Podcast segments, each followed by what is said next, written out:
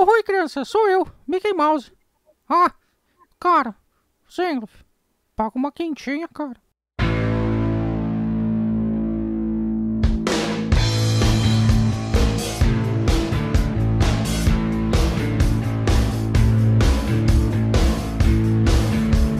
É, estamos de volta. Você que não acreditou que nós estaríamos aqui de volta porque o Noguês demorou quatro meses para editar o último episódio, estamos de volta sim. E estamos de volta hoje para falar de jogos de terror. Caras, eu recebi aqui umas mensagens aí. Recebi umas mensagens aí, a gente vai falar sobre elas depois. É, que durante a live eu pedi pro pessoal mandar algumas perguntas e o pessoal mandou. Então vamos lá. Uh, mas, cara, você sabe que eu não faço isso aqui sozinho, né? Eu tenho dois grandes amigos que estão comigo todas as vezes. Aquele cara que tá aqui todo o tempo, desde o episódio 1, o meu amigo Noguês. Sai! Aí! Tamo aí, gurizada. Muito boa noite, bom dia, boa tarde. Sei lá de onde é que você está neste momento da sua vida, nos ouvindo em alguma dessas plataformas digitais que nos proporciona aí esse, esses streamings de áudio das mais alta, da mais alta qualidade, também de qualidades meio duvidosas, né? Programas dos mais variados e aqui com o Papo de Gamer, mais um episódio no qual eu me sinto extremamente agraciado de estar aqui, dividindo a mesa com esses caros amigos. E ela, a nossa jogadora de LoL profissional, Bananica! O bullying é sempre comigo. Poxa, só porque eu sou uma fruta? Que isso, hein? Mas e aí, como é que estamos neste dia maravilhoso, nesta manhã maravilhosa, nesta madrugada, nesta noite? Estamos todos bem? Não estamos bem? Não estou bem. Com um calor que, olha, depois eu conto pra vocês a história do, piru, do pirulito de Guaraná, não, do picolé de Guaraná. Ô, oh, coisa horrível. Ô, oh, coisa horrível. Não compre. Que beleza, olha só, Jesus, perdeu essa. Uh, mas para falar do episódio de hoje, do que nós vamos falar hoje, eu trouxe um convidado muito especial, um convidado de peso, um convidado que vai fazer toda a diferença para hoje, Nunes. O cara simplesmente, simplesmente é o autor do livro Diário de um Exorcista, que inclusive é um filme, ele vai falar sobre isso também. Só que por relatos, olha só, pessoal, por relatos, é a primeira pessoa que voltou de Sete Além para contar a história meu amigo Luciano Milici, seja bem-vindo. E aí, salve, salve pessoal. Pô, é uma honra e um privilégio estar aqui com vocês. Eu já dei um grito ali na comunidade de Sete Além, falei, vocês não vão acreditar onde eu tô indo hoje gravar. E o povo já tá tudo doido para ouvir.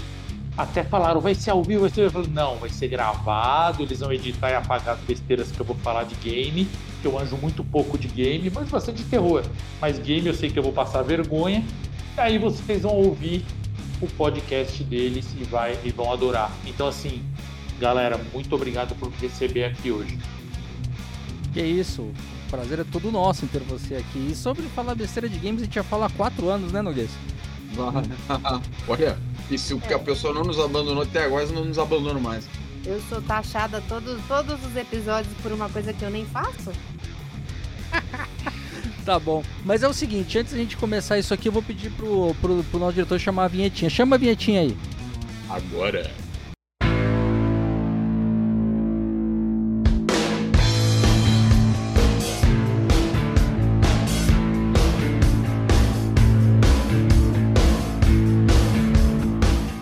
Como eu havia prometido, olha só, meus amigos. Lembra que eu disse que tinha algumas mensagens que chegaram pra gente pelo nosso WhatsApp? WhatsApp do Papo de Gamer. Vamos ver se eu lembro de cabeça, hein, Noguês? É o código do Brasil 55, depois o código 51999968286. Quatro anos para decorar o número. Finalmente. De novo, hein? 55 Brasil 51 código de área 999968286. Manda mensagem, não adianta ligar, não adianta pedir nude, o diretor não faz essas coisas, pelo menos ele disse que não. Tenta lá. Mas, cara, eu tenho uma. Eu recebi uma. Uma, uma mensagem aqui, eu vou tentar ler, tá? A mensagem é de Rush Harman, de Colônia, na Alemanha. Ich habe es gelebt, den Podcast Kasneslusnen, schade, dass ich nicht weiß, aber die... Cara, dane-se, eu tentei traduzir no Google e ele disse o seguinte: Adorei conhecer o podcast, pena que não entendo nada, mas a música de fundo é tão boa que eu acabo ouvindo pela música. Qual que é o nome da música? o carrossel diabólico fazendo sucesso. Estamos internacionais, galera. Primeiro, Rush, olha só, desculpa que você não vai entender. Eu não vou conseguir. eu não vou conseguir falar em alemão para você, mas uh, vou tentar falar em inglês, tá? The music is Carrossel Diabólico Malcolm Young. Search here in the, in the Spotify. Muito bem. cara, adorei receber essa mensagem dele aqui, cara. Olha só, como eu disse, nós somos internacionais. Eu só não sabia que a gente estava sendo ouvido como se fosse música. E também recebemos pelo WhatsApp esses dias, né, diretor? A mensagem uma mensagem muito calorosa, né, da Andressa Fontoura. Ela não deixou muitas informações pra gente, mas a gente foi atrás para descobrir quem ela é para poder dar o crédito, tá? A Andressa Fontoura de algum lugar no Rio Grande do Sul nos disse: Oi. Isso aí, valeu. Oi, Andressa. Andressa, oi. Oi. É um prazer ter você aqui. Oi. Oi, mande mais ois, Andressa. Sim. Se você várias quiser, línguas. Pode, se você quiser, pode mandar uma palavra por cada episódio do podcast. A gente vai adorar transmitir uma por uma até descobrir o que, que você queria dizer no final de tudo. Muito boa ideia. Andressa, muito boa ideia. Pense nisso com carinho. Agora tem também a mensagem da Catarina Bianchi, de Salvador, na Bahia. Não conhecia o podcast, maratonei e agora fico todo domingo esperando por episódios novos. Por que não tem todo domingo como era antes? Então, querido diretor. Então, né? As férias. Vamos lá, dependendo das pautas também, né? O pessoal tem que né, botar as pautas em dia. Vamos fazer isso andar. Aí, Catarina, pra gente pautas. É isso mesmo, mande pautas e Catarina, eu te aconselho a todo domingo mandar uma mensagem no WhatsApp perguntando que hora que sobe o episódio novo. Boa. Mesmo que quem vai ler é o diretor.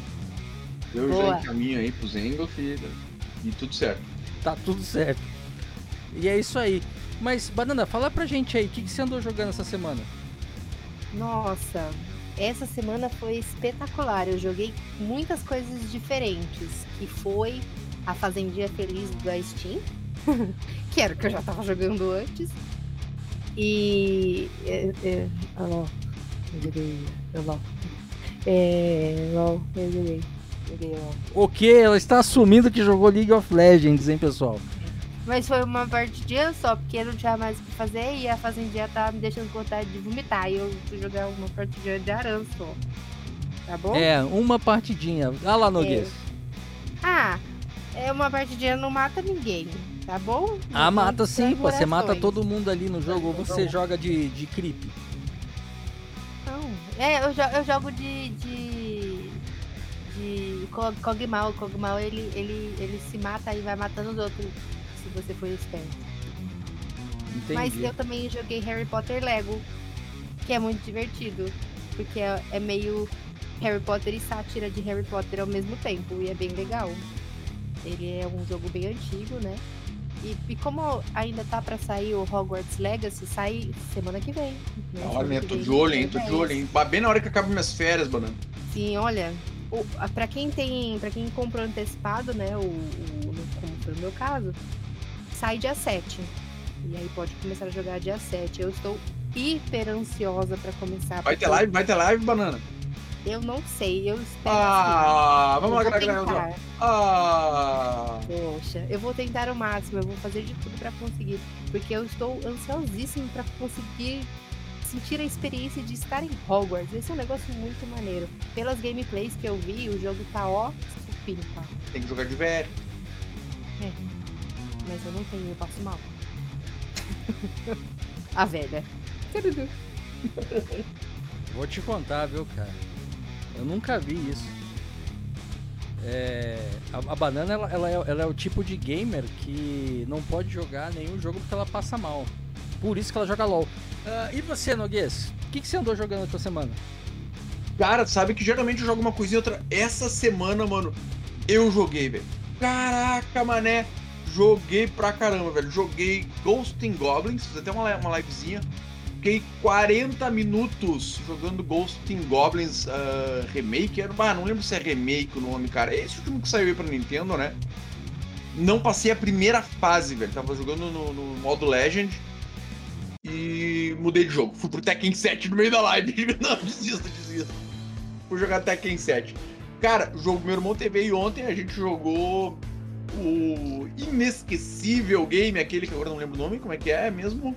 É, o inesquecível, inesquecível Cuphead. É, é quase um clássico, né, cara?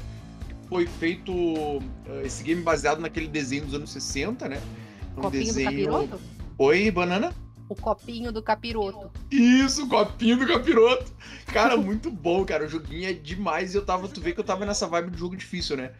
Uh, cara, o Cuphead é um jogo também extremamente difícil. Ficou meu irmão jogando de tarde, dando risada da dificuldade que era nós tentando passar as fases, cara. Realmente muito difícil. Um jogo lindo, com uma arte linda, uma arte que, que se passa ali.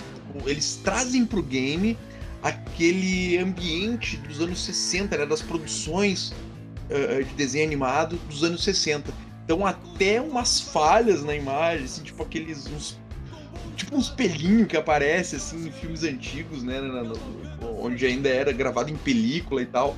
Cara, sensacional. Cuphead é um baita de um game que eu consegui curtir bastante essa semana também. Cara, joguei um game que eu nunca tinha jogado, nunca, nunca, nunca, nunca tinha jogado. Aí joguei com o brother aí, meu cara, e futebol, meu. Cara, depois que nós jogamos uma partida, o cara foi me mostrar que o meu jogador era tudo uma estrela. E ele com o jogador dele tudo 37 estrelas. Meu Deus do céu, velho. Aí eu consegui ganhar só de 1 a 0 né? Porque o cara com, com, com os times ali. Cara, só Neymar tinha três. Três Neymar no time, tinha os dois Messi que eu vi. Tava, tinha dois Tafarel no gol dele. Era dois de uma vez só mesmo, assim, tudo ao mesmo tempo na goleira. E eu, meu Deus do céu, velho. E futebol, nunca tinha jogado, sensacional. Lineage 2XM também tem uma passeadora no servidor aí brasileiro e tal. Enfim, cara, joguei coisa, joguei até mais coisa, mas acho que o meu relato está ficando longo demais. Cara, vocês sabem que o cara, quando quer chorar no jogo, Ó, lá vem, lá tem vem. essas histórias. Ele conta Ó, essas histórias. lá vem. A verdade é que eu fui desafiado para jogar em futebol, né?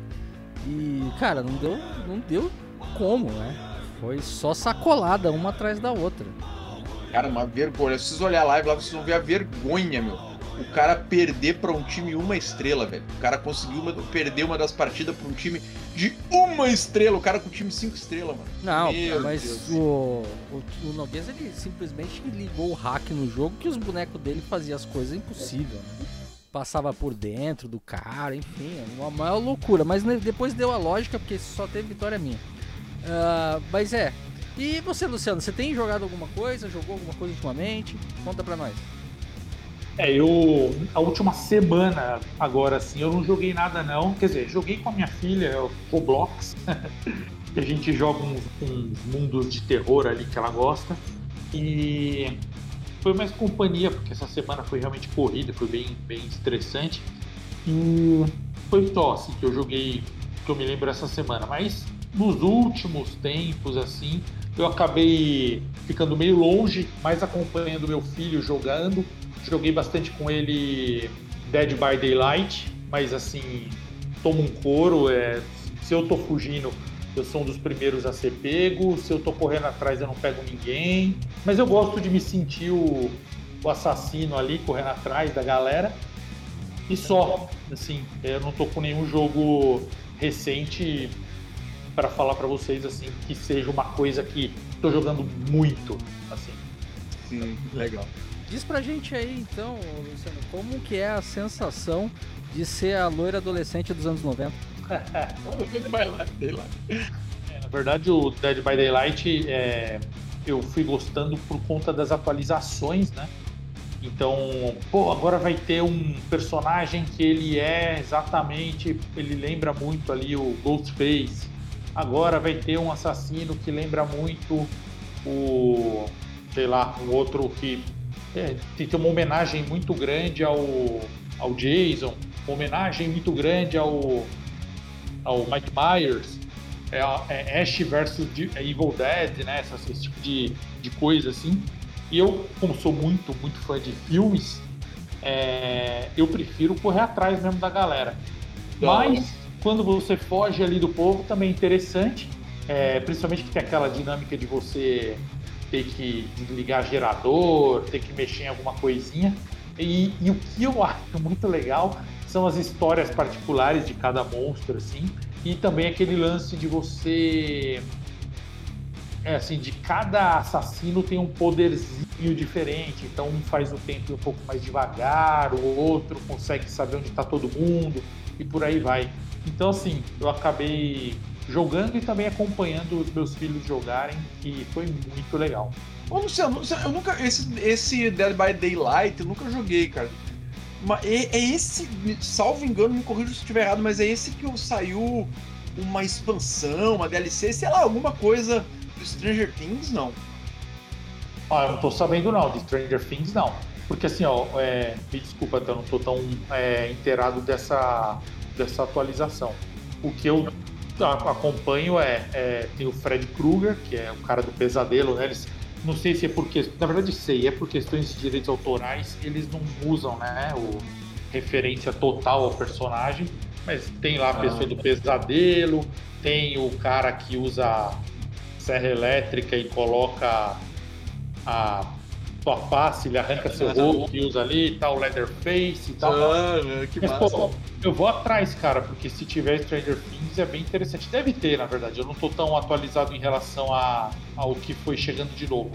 Para falar a verdade, o meu filho me falou alguma coisa assim de ter. Era uma atualização referente, até meio que me recordando aqui, àquela temporada anterior que tinha o monstro com a cara de flor, assim. Eu acho que é isso.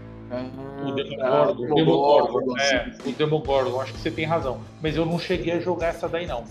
Joguei não. Ah, legal. É... eu fiquei interessado. Sabe que aquela época me chamou a atenção para jogar esse game e aí passou, passou assim, esqueci, e agora, pô, agora me deu. chamou a atenção de novo. Essa semana eu vou procurar ele. Cara, quando você fizer uma live desse jogo aí, me avisa que eu vou acompanhar com certeza. Ah, só valeu. Não, vou fazer sim, fiquei interessantíssimo agora. Ô, oh, Noguês, esse jogo, ele tem, assim como o Fortnite, né, ele tem temporadas e aí no meio das temporadas eles colocam uns eventos que duram uma semana, duas semanas. Então já teve Resident Evil, teve teve também do Stranger Things, enfim, sempre vai ter alguma coisinha diferente depois assim, mas some? você tem que pegar. Mas depois some ou fica lá para sempre? Não, então, eles ficam, é DLC. É, ah, é uma DLC tu... Só que você vai ter que pagar separado. É. Entendi. entendi, entendi. É DLC, né? Me dá moeda, Noguês, me dá moeda. Bota dinheiro. dinheiro. Bota dinheiro na mesa, Noguês. Tá achando que é fácil? Tá achando que é fácil? Não é, não é bem por aí, Noguês. Bota dinheiro no mesa. Mas é isso aí. Uh, bom, eu, para quem tá acompanhando, o ano de 2023 começou incrível, né? Porque eu tô fazendo live todos os dias. Algo que em quatro anos eu fazia. Acho que eu fiz quatro nos quatro últimos anos do podcast. Eu tô fazendo desde o começo do ano até agora. Todos os dias, de 8 a 10 horas de live todos os dias. Tenho jogado mais Final Fantasy de vez em quando, quando uns noob chama a gente aí, eu jogo um futebolzinho e tal, mas eu tô. Tô aberto a fazer outros gameplays. Só aparece lá, né? Pra gente. Assistir, pra assistir com a gente lá e participar do, do, da live. Mas, bom, o que, que eu tenho jogado? Eu joguei o Final Fantasy XIV, que é o jogo que eu sempre jogo nos últimos 4 anos de podcast, eu sempre falo dele, é um jogo que eu nunca abandono. Não joguei Skyrim, por incrível que pareça. Isso sim é uma, uma novidade. E comecei a jogar o Green Dawn. Green Dawn eu peguei no final do ano passado e aí agora eu comecei a dar uma moral para ele. É um jogo bem legal, no estilo Diablo, assim bem pancadaria, bem pra fritar o processador e a placa de vídeo. Então eu tô gostando muito desse tipo de jogo aí. E bom, vamos pro próximo bloco então, né? Vamos, vamos falar da pauta do dia: jogos de terror. Cara, vai ser, vai ser bacana, hein? Ô, diretor, chama aquele intervalo comercial aí e a gente já volta.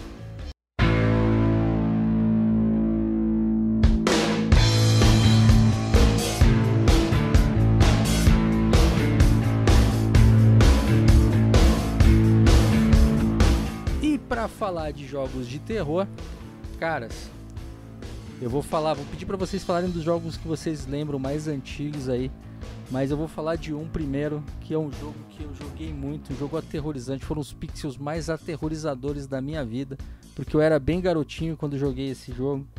A banana nem, nem ouviu falar, para falar a verdade. Mas é ele, o jogo mais terrível de todos os tempos. Sexta-feira 13 do Atari. Você jogou isso, Noguês? A musiquinha aquela clássica, né, cara? Meu, sério, eu lembro até hoje, cara, porque foi uma coisa que marcou muito na minha vida, né? Que eu tinha 7 anos de idade quando eu ganhei meu Atari. E veio. Os jogos exatos agora eu já não lembro, mas era o, Atari clássico, aquele 2600 já.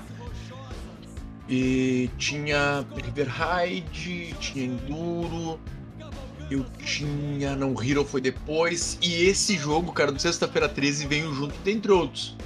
Cara, era sensacional, cara. Eu achava assim aquilo incrível. Digo, nossa, ela com a cabeça da bonequinha, velho. Isso saia espirrando sangue assim quando ele te pegava.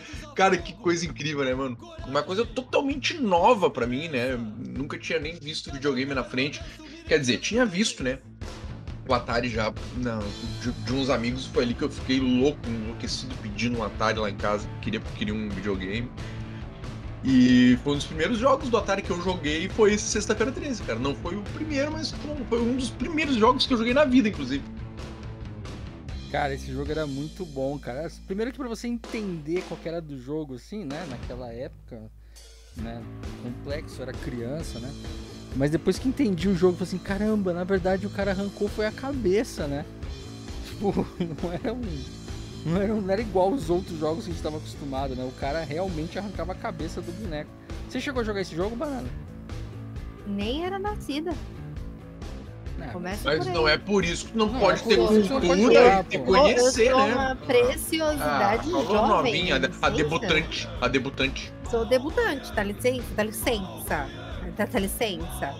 Não, eu não cheguei a jogar não, é um jogo assim, pra mim, jogos de terror tinha meu nome. que foi o que eu joguei achando que ia ser legal, aí eu joguei achando, né, pô, tem meu nome lá. Foi o Resident Evil, o de Verônica. Eu achei que ia ser maravilhoso. Meu nome, lindo. A primeira cena eu não quis nem, nem não consegui nem dormir. É, o nome do jogo, Resident Evil. E vai ser uma coisa boa. Mas eu era um neném. Eu tinha o quê? 10 anos? 9, 8, não sei.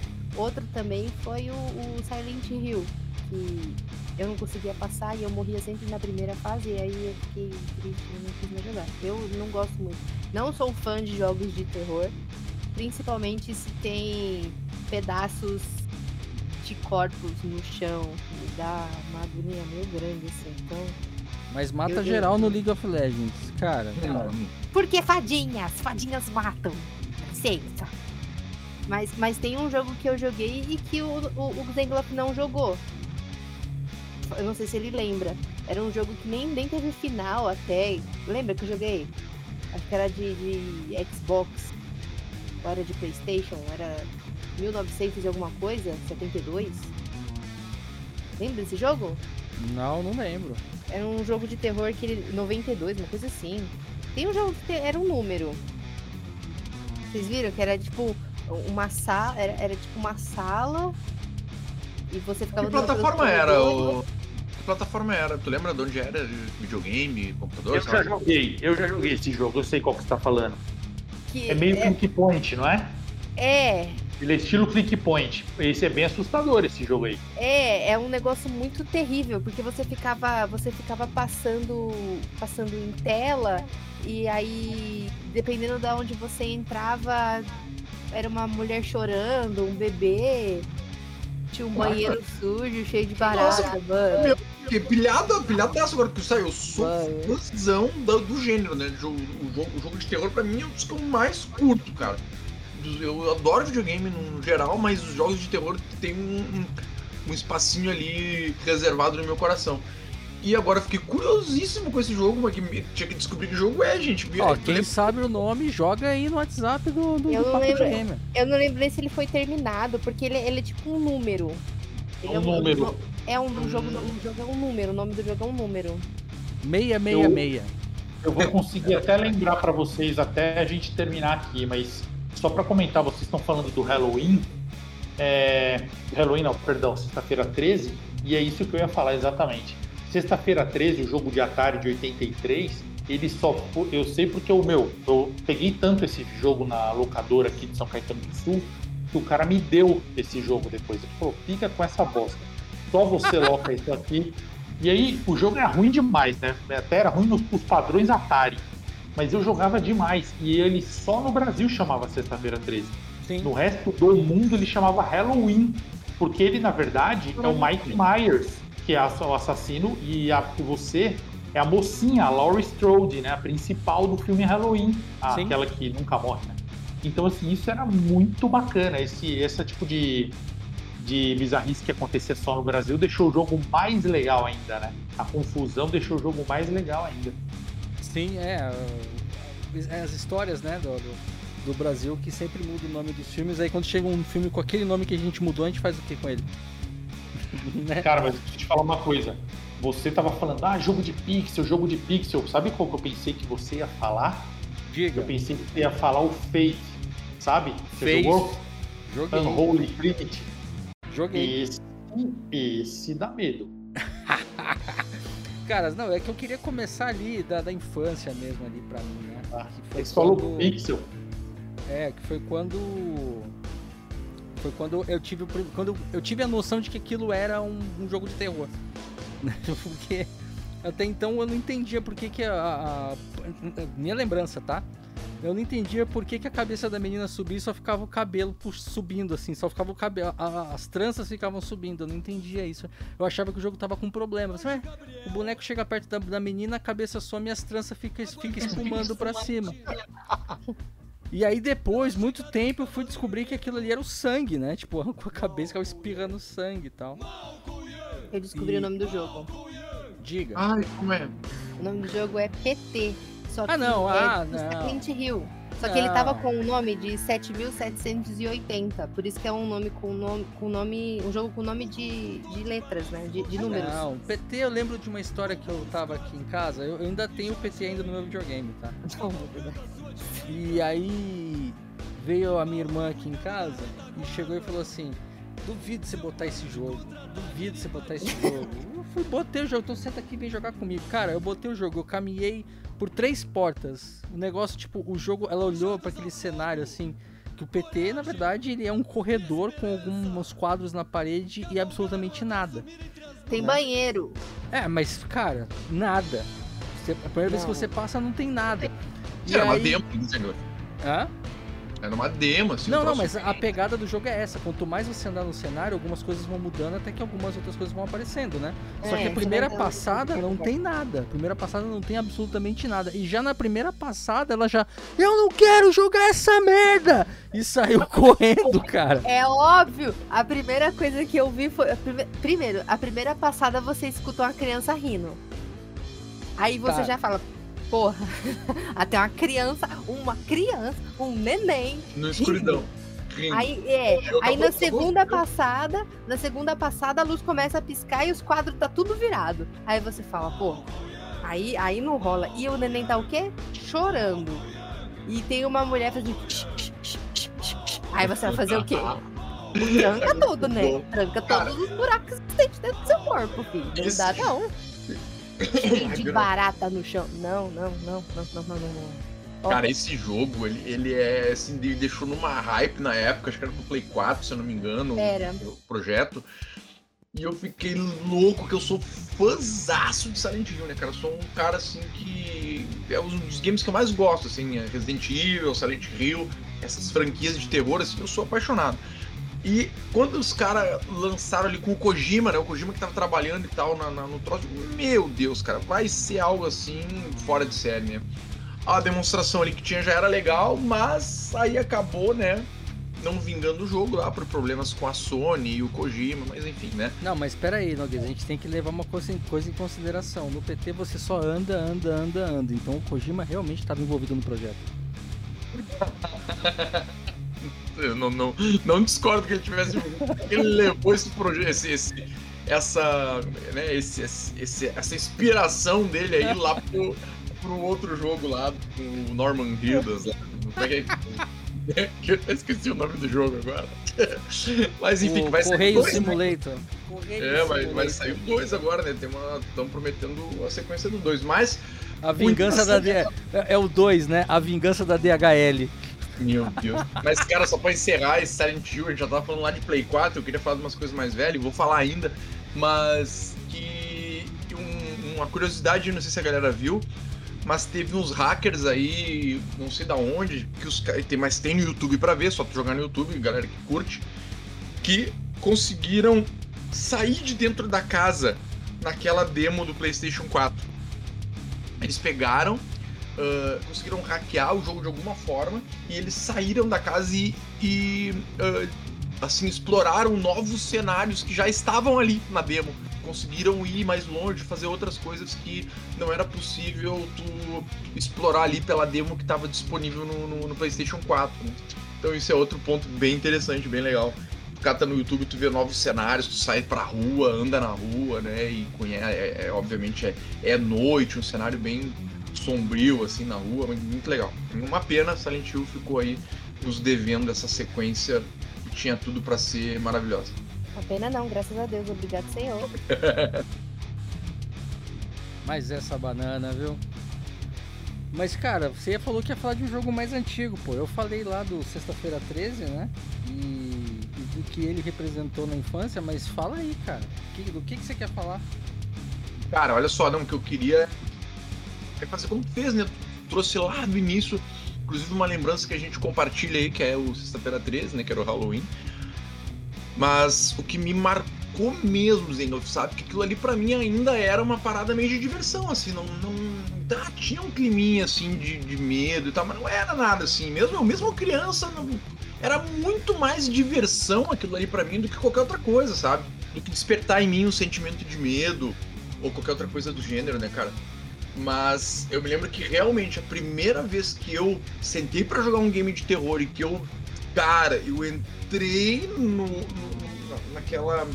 Eu comprei a vibe da parada, sabe? Entrei ali no, no game e comecei a sentir o medo mesmo de jogar, que nem quando tu tá vendo um filme de terror, né? Ou alguma coisa que, que te deixa apreensivo, assim, foi com o incrível, né, cara, com um dos inigualáveis games de terror de todos os tempos para mim, que é o Alone in the Dark, cara. Eu já era, já não era mais criança, não, já era adolescente e comprei o jogo na época ele já era velho. Já era o jogo, ele já tinha passado assim, né? E eu não cheguei a ter, eu demorei a ter computador. Fui ter computador acho que lá em 96, se eu não me engano, 96, 98, agora não lembro de jeito. E aí eu comprei numa revista, numa, ah, numa banca de revista comprei uma revistinha que vinha com Alone in the Dark, cara. Tinha uma época que eles estavam vendendo, era muito comum, Brasil afora, tu comprar revistas e nessa revista vinha um CD com o jogo. Né? E eu comprei uma revista que veio com o CD do Alone in the Dark. Se eu catar nas minhas coisas, que eu acho que até acho o CD até hoje, eu devo ter ele ainda. Cara, instalei aquele jogo todo pixelado, todo quadrado, velho, e fui jogar aquele troço e aquilo para mim era uma coisa de outro mundo, sensacional, nunca tinha visto nada igual. E fiquei chocado com a qualidade, né, do, do game pra época, em comparação ao que nós tínhamos na época, né?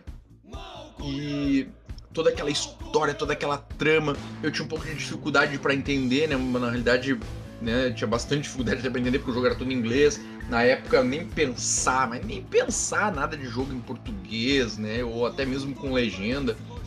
Mas a ambientação do game era o suficiente para te deixar apreensivo, assim, te deixar com aquele, uh, uh, aquele sentimento de medo, aquele sentimento gostosinho de medo de quando tá assistindo um filme. Cara, Alone in the Dark. É, eu lembro bem quando eu joguei Alone in the Dark, porque ele, ele veio na revolução do polígono, né?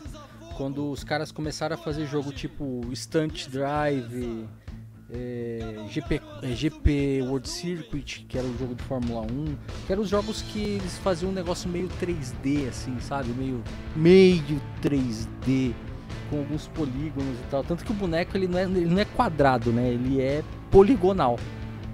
E, e o Alone in the Dark também, o, o meu também veio numa revista dessas, pá, talvez até a mesma revista. Mas, é, e assim, cara, quando eu coloquei ele a primeira vez, eu já tinha jogado Maniac Mansion. Mas o Maniac Mansion, ele era um jogo mais. Maniac Mansion, The Dig. The Dig acho que o Luciano deve ter jogado também. É, era um jogo que era um enredo, na verdade. E você trafegava pelo enredo do jogo com o sistema point click, né? Você ia clicando, ia fazendo os negócios e tal. Aí clica aqui o boneco anda, clica ali o boneco pinta a parede, etc e tal. Quando eu peguei o Alone in the Dark, cara, é, era muito complicado porque, primeiro, né, porque o inglês da gente na época, pelo menos o meu, era bem precário, né? Então muitas coisas, tipo, eu lembro até hoje que pra mim, quando eu era criança, assim, o cara falava almost. Aí eu falei assim, puta, ele deve estar tá com fome, ele quer comer, né? É hora do almoço. E. Pô, era, era foda. Mas eu lembro bem que o jogo ele desenvolvia em cima de uma parada meio que você achando o jogo inteiro que o cara é um retardado. Sabe assim, tipo, tudo aquilo acontece na cabeça dele. Porque o jogo ele te coloca as coisas, mas na hora que você vira a câmera a coisa não tá. E aí tem aquela menina, né, que acompanha ele, que é uma psicóloga, né, que é a Aline Cedric, que ela realmente tá lá pra dizer que, que não, não é nada daquilo, né, tipo, o cara tá louco.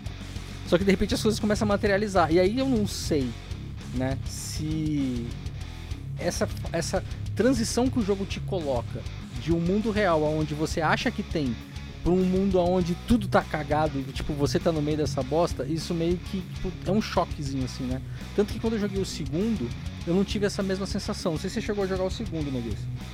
Mas o segundo eu não tive essa sensação de tipo de ah, pô, é, é, um jogo de terror que me pegou e tal. Não, eu já sabia meio com o que, que eu tava lidando. O primeiro Alone in the Dark ele realmente foi bem mais mais impactante assim na, na vida, né, no, no, no formato. Tanto que anos pra frente já tinha sido lançado, se eu não me engano, três Resident Evil e aí teve um pseudo remake do Alone in the Dark ainda no PlayStation 1 que, pô, voltou a pegar e dar as cartas, né? E fala, não, o jogo de terror se faz assim. E, não, realmente ele era muito mais pesado que qualquer outro jogo da época. Mas eu joguei gente... três. Oi?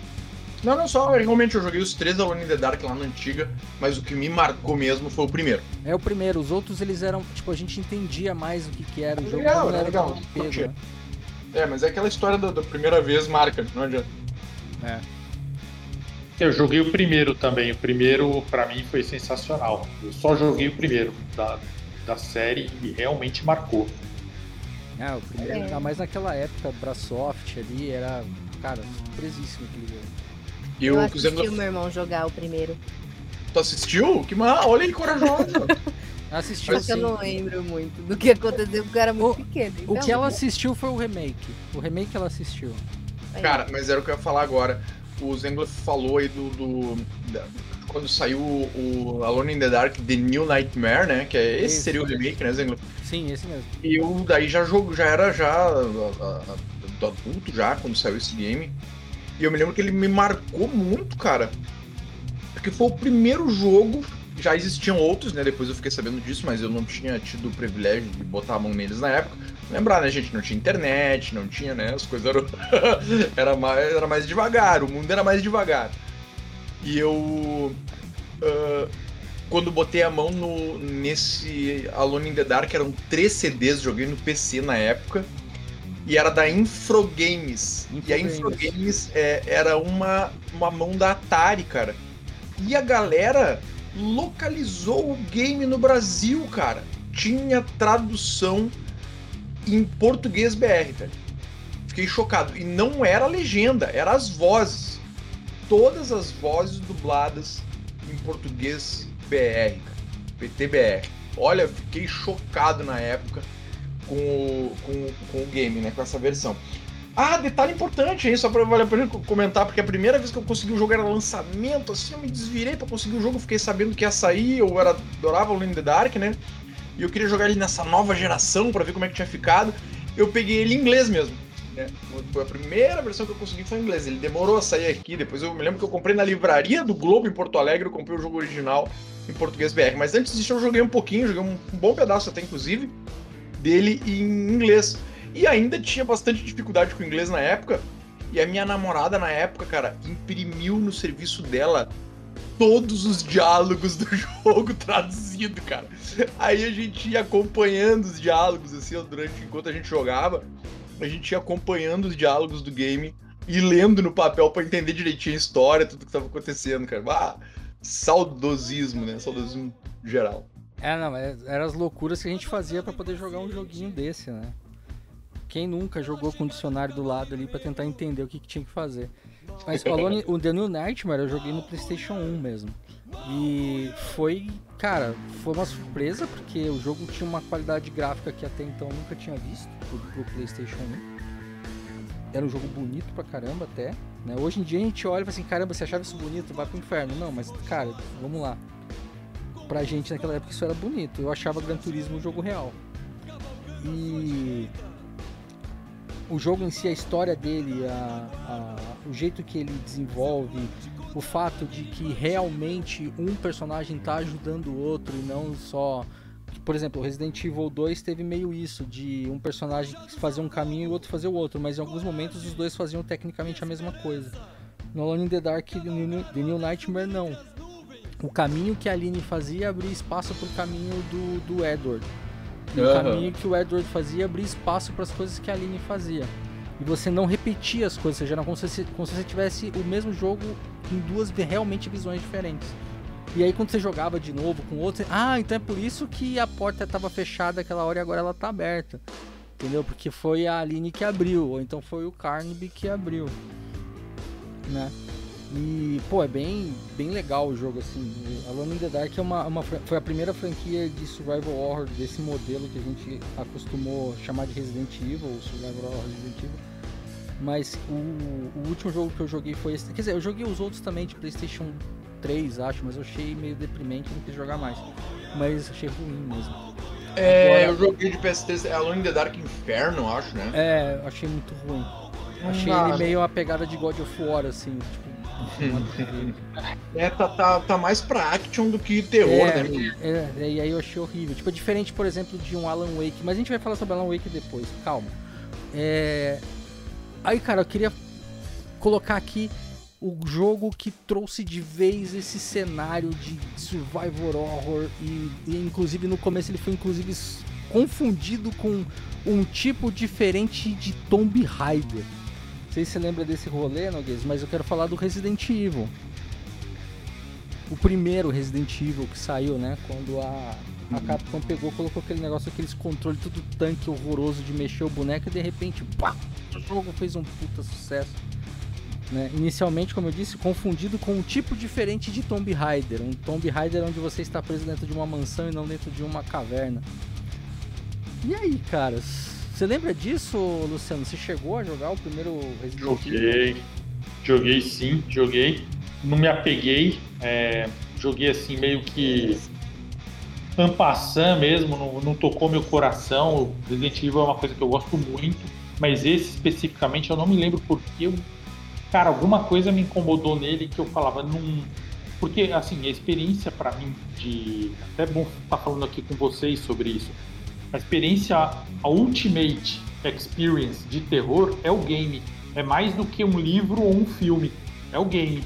Porque, porra, você nunca vai se sentir tão protagonista numa história de terror quanto você tá na história de terror efetivamente, como o jogo permite. E um filme não permite, nem um livro não permite. Você viaja bastante lendo, você viaja bastante vendo um filme, mas nada supera o game que você efetivamente toma susto. Porém, esse aí, cara, pô, ele tinha tudo pra me. Pra... Eu, eu, lembro que meus amigos, meu irmão, todo mundo ficou em febre, falou que jogo é o melhor, terror e não sei o quê.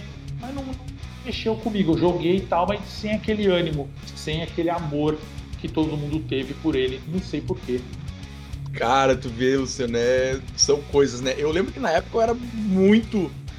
Uh, ainda sou até hoje, né, cara? Mas óbvio que as nossas obrigações do dia a dia não nos deixam ser tão ligado nos games como eu era antigamente, mas uh, eu era muito ligado nesse mundo dos games, assim, tava sempre por dentro de tudo. E na época era na base da revistinha, né, meu irmão?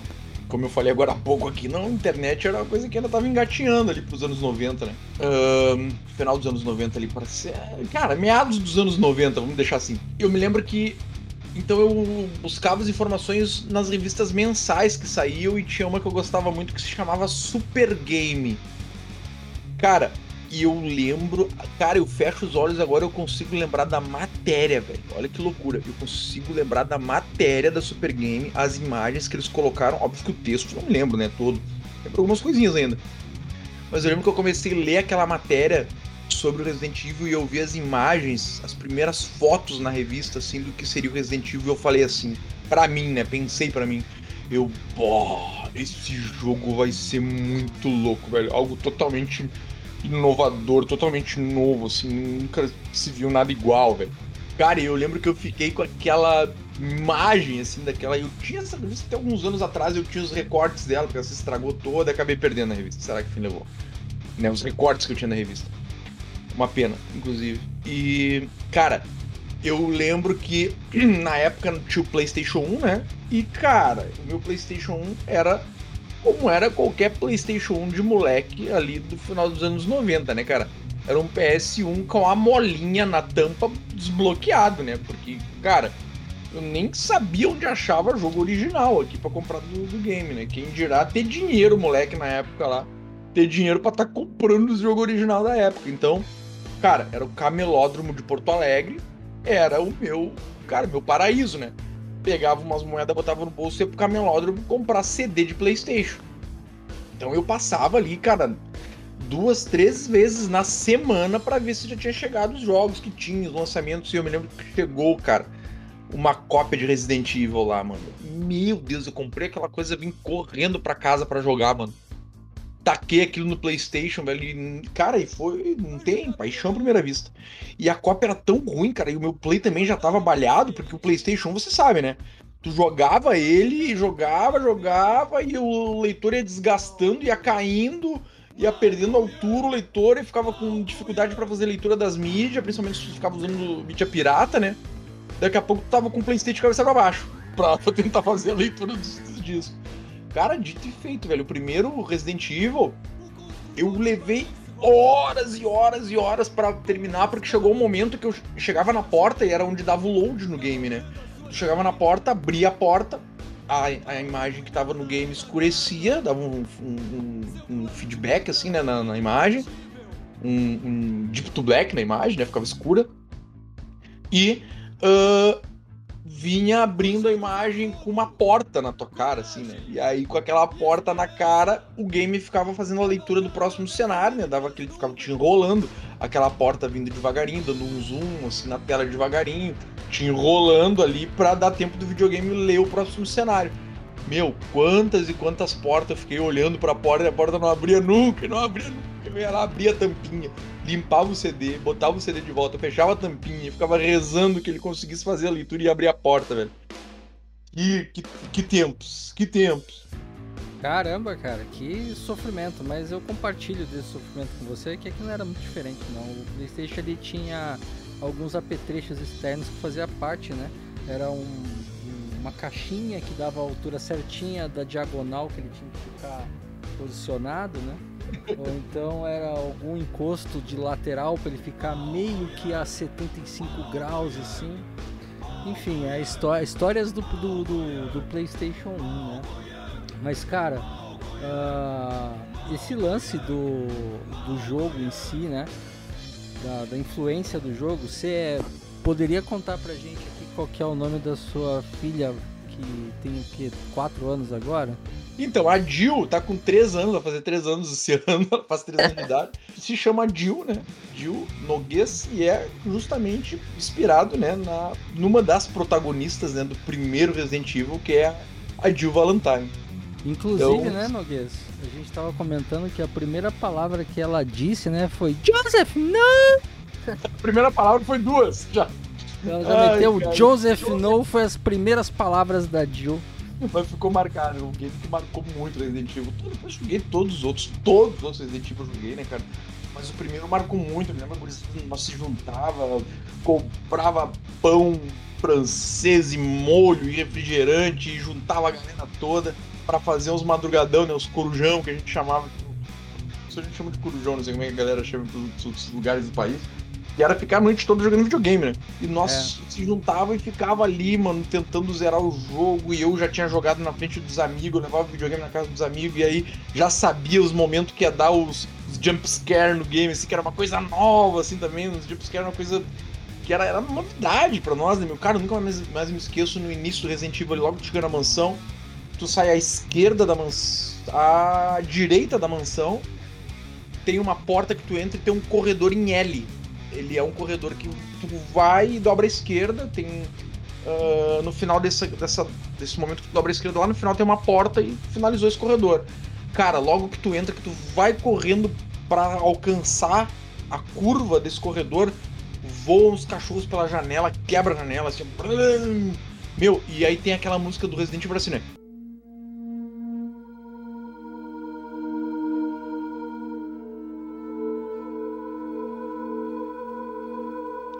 Então essa trilha sonora, ela ia já te deixando tenso, cara. Era incrível, que era uma, né? Era só uns strings assim graves assim, né? A galera sabe que eh, que- que acompanha nós há bastante tempo sabe que eu sou músico, né? Sou formado em música. Então essa coisa da música, ela, desde muito novo, ela me prende muito, né? Eu sempre fui apaixonado por música também. E aquela coisa ali te ia te deixando tenso, cara. Aquelas, aqueles, aquela sequência melódica longa com né, sonoridades longas, aquilo ia te prendendo te deixando tenso, te deixando tenso e prendendo. E daqui a pouco, pá, quebrava os vidros, salva um cachorro. Cara, isso eu, eu nunca me esqueço assim, eu dei uma cotovelada no meu amigo que tava do meu lado, cara, ele deu um pulo dos dois metros de altura, mais ou menos. deu uma cotovelada ali, né? Um grito, ah! Deu, ele deu um pulo dos dois metros de altura, com os cachorros quebraram tudo. igual. Cara, sensacional, velho. A ambientação do Resident Evil pra época, isso era algo incrível, incrível, incrível, incrível. Cara, é, é, foi uma, uma parada meio, meio diferente mesmo, assim, né? Tanto que, cara, daí pra frente, né? Se usou- vieram alguns outros jogos que copiaram a, a fórmula, inclusive o próprio Resident Evil se, foi se evoluindo com relação a isso. Mas é o seguinte, vamos continuar esse papo no próximo bloco. É, diretor, chama, chama o intervalo aí, por favor.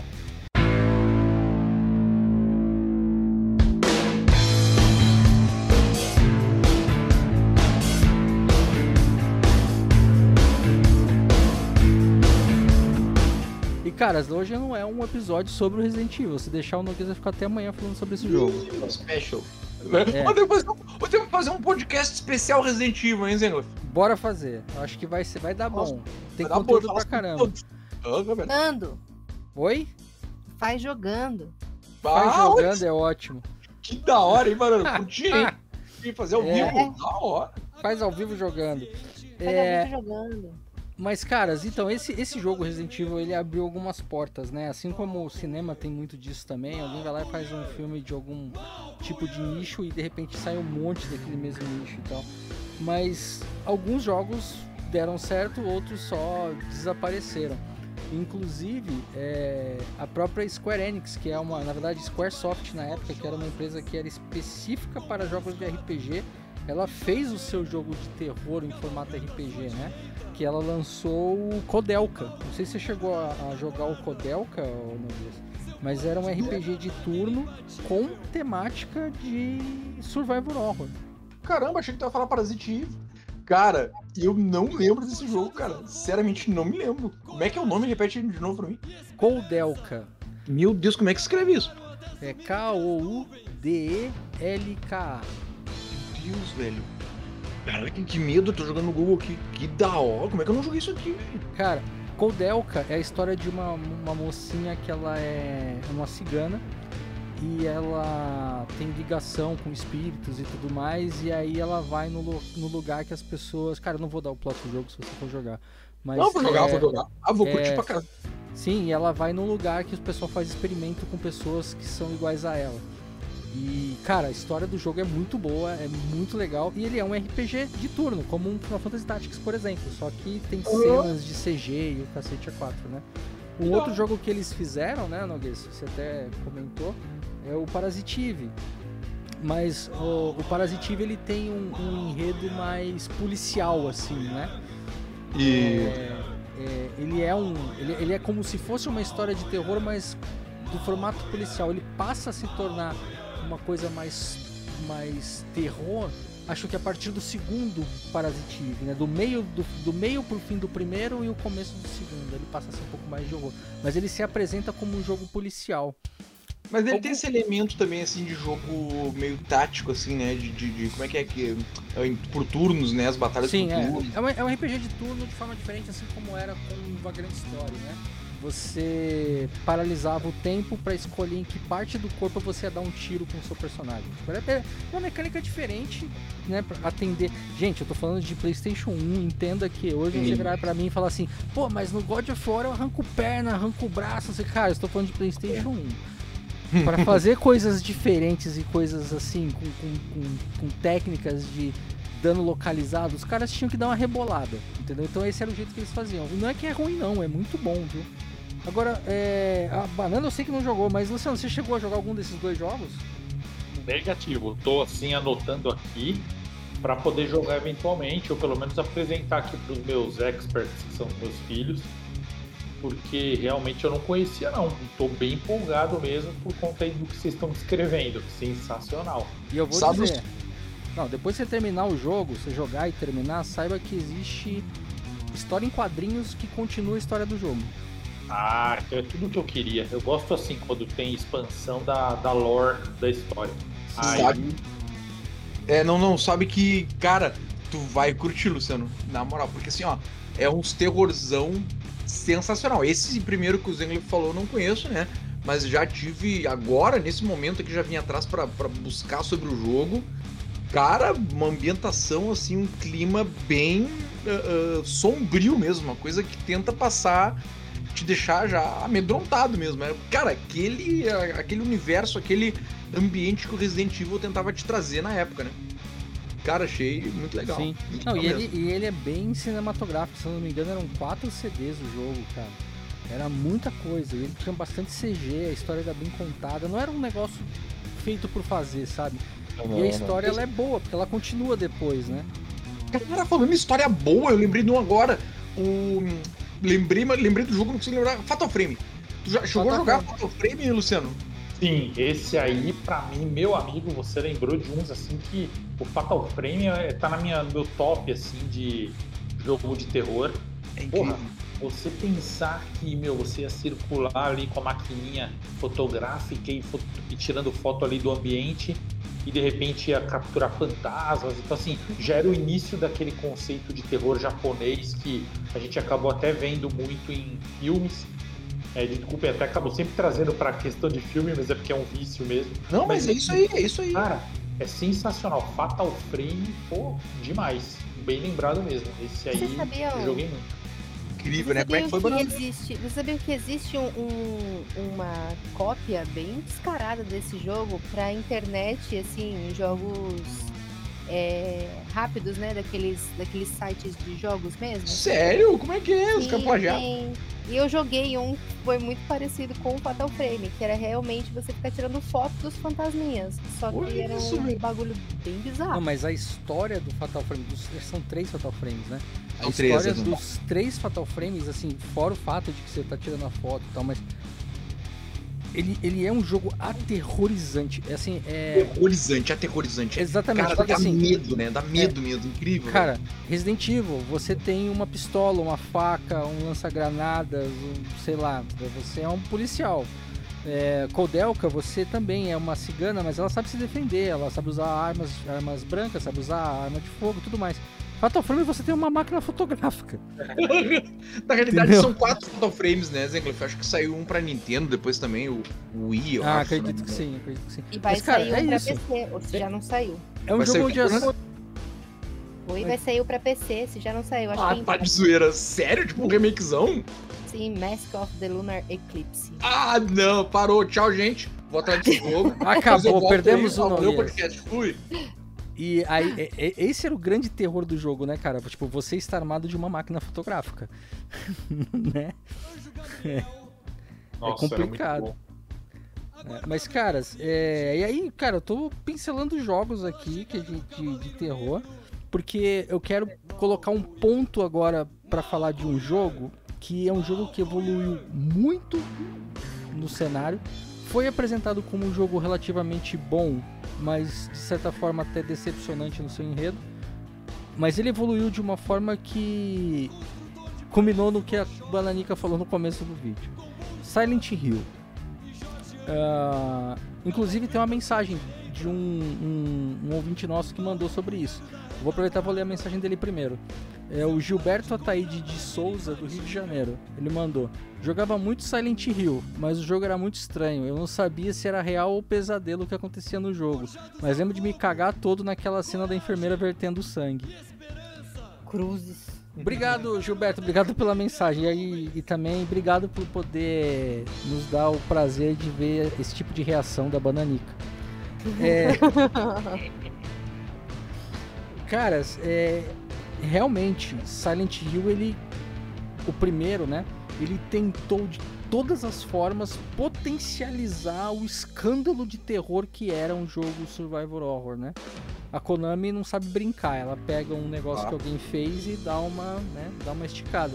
Mas aonde eles fizeram um trabalho absolutamente fantástico foi no Silent Hill 2. Ah, incrível. Incrível, incrível. Né? Cara, eu prefiro, é um dos meus preferidos Silent Hill, velho. Eu acho que é o melhor, cara. Assim, assim, o 3 ainda é bom, mas o 2, aquela temática de que tudo aquilo é culpa do protagonista, cara, assim, Incrível.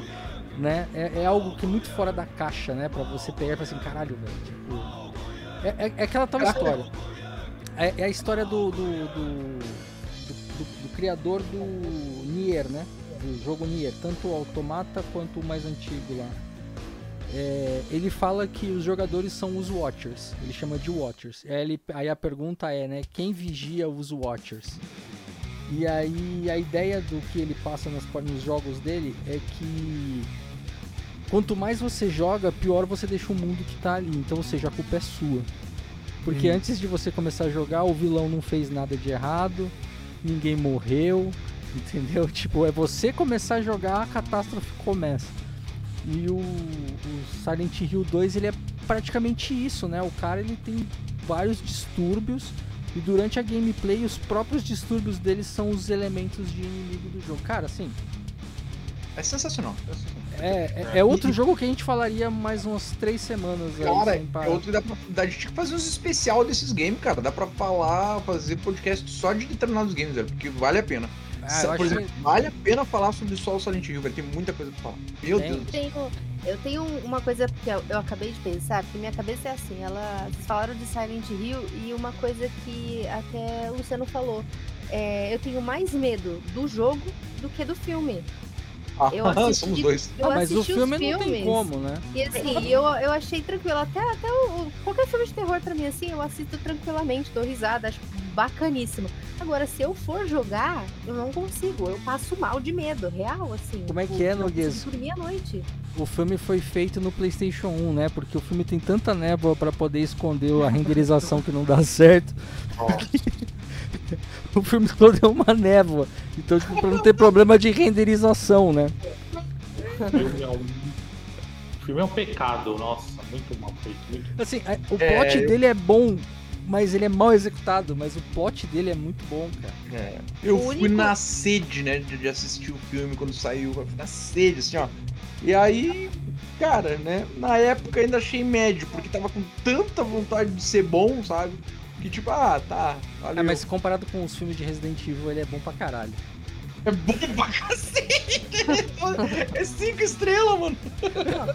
Pra dizer que eu não tenho medo de filmes, o único filme que eu fiquei com medo mesmo, que não tem nada a ver com o jogo, foi aquele O Ritual. Porque aquele cara que faz o padre, puta que pariu. Aquele cara é, é demoníaco. eu Nem sei o nome dele. Anthony Hopkins. Esse é o, cara, daí. o melhor ator que existe. Esse cara é o capeta. Eu, não tenho, eu tenho medo dele. Não dá, não dá. Se ele, eu acho que se ele fizer o filme do Silent Hill, o filme vai ser bom. Porque ele é, ele é foda. Ele, a cara dele dá medo. É isso. Existe Silêncio dos Inocentes, então. Não vou. Ah, ele, ele, ele que é o Hannibal, né? O Hannibal Lecter, É. então, pô. Ah, não, não, não consigo. Eu passo mal, de verdade. Eu tenho. dá ataque cardíaco. Não, não. Ele me liga, É é, muito- doido pra assistir nas can na, na cama. Não, obrigado. É, ô, meu, trazendo aí pra esse lado né, do audiovisual, né? Na verdade, é audiovisual, né? Que o videogame, o cinema, série. Mas ah, não tem como a gente deixar de dar uma, fazer um comentário aqui que não tem muito a ver com terror, mas que tem a ver com esse assunto que a gente puxou agora, que é essas produções eh, de videogames, né? Fazendo essa, essa migração, né? Para as telonas. Ah, um acerto tão bem tão, tão bem acertado na transição do que tá sendo o The Last of Us, né, cara? Não sei a galera quem acompanhou ou quem tá acompanhando, eu tô acompanhando. É inacreditável o que a HBO conseguiu fazer com a série, a série, né, que tá agora em, eh, no terceiro ou qua- quarto episódio, acho que amanhã eles liberam, do The Last of Us. Inacreditável, é um jogo que não é um jogo de terror, né? Só fazendo essa trazendo agora aqui pra nós essa ideia, né, de transformar os games em produções audiovisuais aí para as telonas, no caso aí para uma série, né, da HBO, que os caras conseguiram, cara, trazer o ambiente do jogo pra série. Os caras trouxeram toda aquela atmosfera de pânico, mesmo sentimento que eu tive jogando, cara, eu tive assistindo a série. É inacreditável. Cara, até os tons de cor do cenário, os caras repetiram no- no- na série, cara. Conseguiram capturar a temperatura da cor de determinados cenários e trazer aquela temperatura de cor pro cenário. Cara, eu me arrepio só de falar, velho. É incrível o trabalho que a HBO fez. A HBO tá de parabéns. Capcom, vão fazer lá aula com o pessoal da HBO pra aprender como é que faz um Resident Evil. Pelo amor Não, de Deus. o Noguês, a Capcom não faz. É, o lance é o seguinte: Netflix, você é pioneira nisso, Netflix. Como é que tu me entrega um The Witcher daquele jeito? Como é que tu me entrega um Resident Evil daquele jeito? Oh, mas Não aí você é, vai ver. Não é? Todas as adaptações da Netflix a gente tem que chorar, porque tá, tá- é tenso. Meu Sim. Deus, Mas né, pelo cara? menos não foi a Netflix que fez o Dragon Ball. Mas então, ah, caras, é, vamos, vamos adiantar um pouco isso. E aí, Noguês, eu concordo contigo. Acho que se a gente pegar pra falar um episódio só de Resident Evil, um episódio só de Silent Hill e inclusive um episódio só de Alone in the Dark, eu acho que dá pra gente ficar umas 5 horas conversando de cada jogo. Sim. É, mas, caras, o, o terror ele evoluiu, né? O jogo de terror ele evoluiu. Ele começou com o Survivor Horror e aí de repente foi se misturando um pouco de cada coisa. Apareceu uns jogos de mundo aberto, tipo aquele Rust, que é um jogo de sobrevivência. Em que o jogo, assim, ele é terror, mas ele não é terror fantasia, ele é terror do mundo real. É o cara que te assalta, é o cara que te rouba, é o cara que destrói tudo que você tem. Entendeu? É tipo uma parada meio, meio problemas de comunidade de Walking Dead. Né? E só que aí chegou num, num jogo que me fez inclusive lembrar do Luciano quando eu tava tava para convidar ele, né? Cara, saíram jogos Dark Souls, né? Na verdade saiu Demon Souls, que foi o primeiro jogo dessa franquia, né?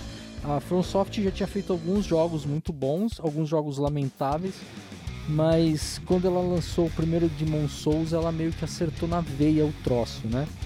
Só que isso culminou num jogo chamado Bloodborne. E Bloodborne ele tem essa essa facilidade de te colocar num mundo onde as pessoas não são zumbis.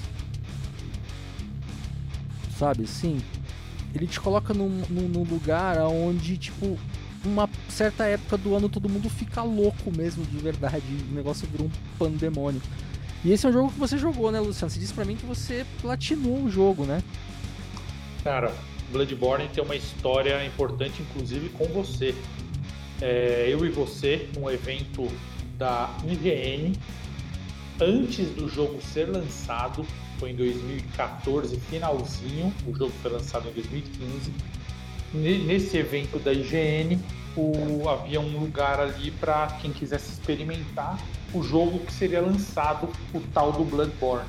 E você bateu o olho ali e falou: Cara, isso aí é Demon Souls, Dark Souls. Eu falei: Cara, não sei o que você está falando, não sei de nada, não estou entendendo. Você falou: Joga aí. Seguia descer escadinha, eu morria, voltava tudo. Eu falei: Mas esse inferno tá quebrado, cara. Como é que eu, tô, eu saio da lanterninha, vou brigar com o bicho ali que nem era demônio, era uma pessoa, o cara me matava e voltava tudo. E aí você se matando de rir, inclusive eu achei as fotos e vídeos desse dia e eu sempre deu risada quando eu reencontro. Olha e isso. Aí, é, é, é, muito engraçado, porque eu joguei ali e ele junto ali do meu lado dando risada deu estar tá jogando, mas eu me apaixonei pelo jogo, pelo cenário gótico é, vitoriano, pela trilha sonora que assim, cara, não existe igual, não existe igual mesmo, assim. É, tanto que é, lá fora do Brasil é vendido ingressos para você acompanhar a orquestra tocando as músicas de Bloodborne. Aí o maestro anuncia ali, olha, agora nós vamos tocar a música da Cidade Invisível. Estamos acostumados ali. com isso, Luciano. Vocês. Com, com um jogo que faz música orquestrada que é, a gente.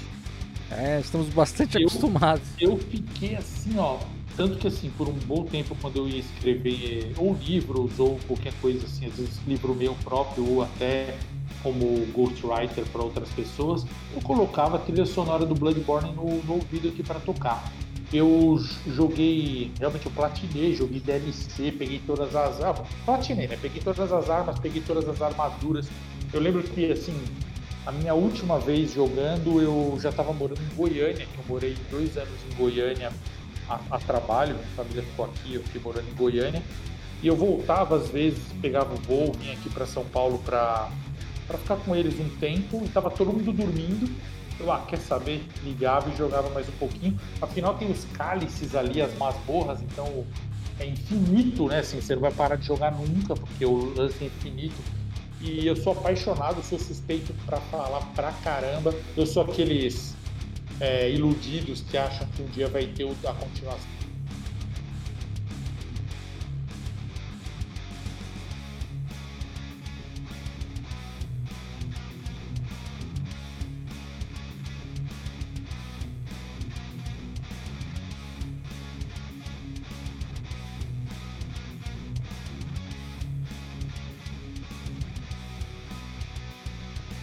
Sonoro, ele não tinha forma física e tudo envolve esse terror cósmico, inimigos que o sangue está contaminado e fungos que não tem forma e a visão é terrível. Então, assim, tô realmente fãzaço de Bloodborne mesmo.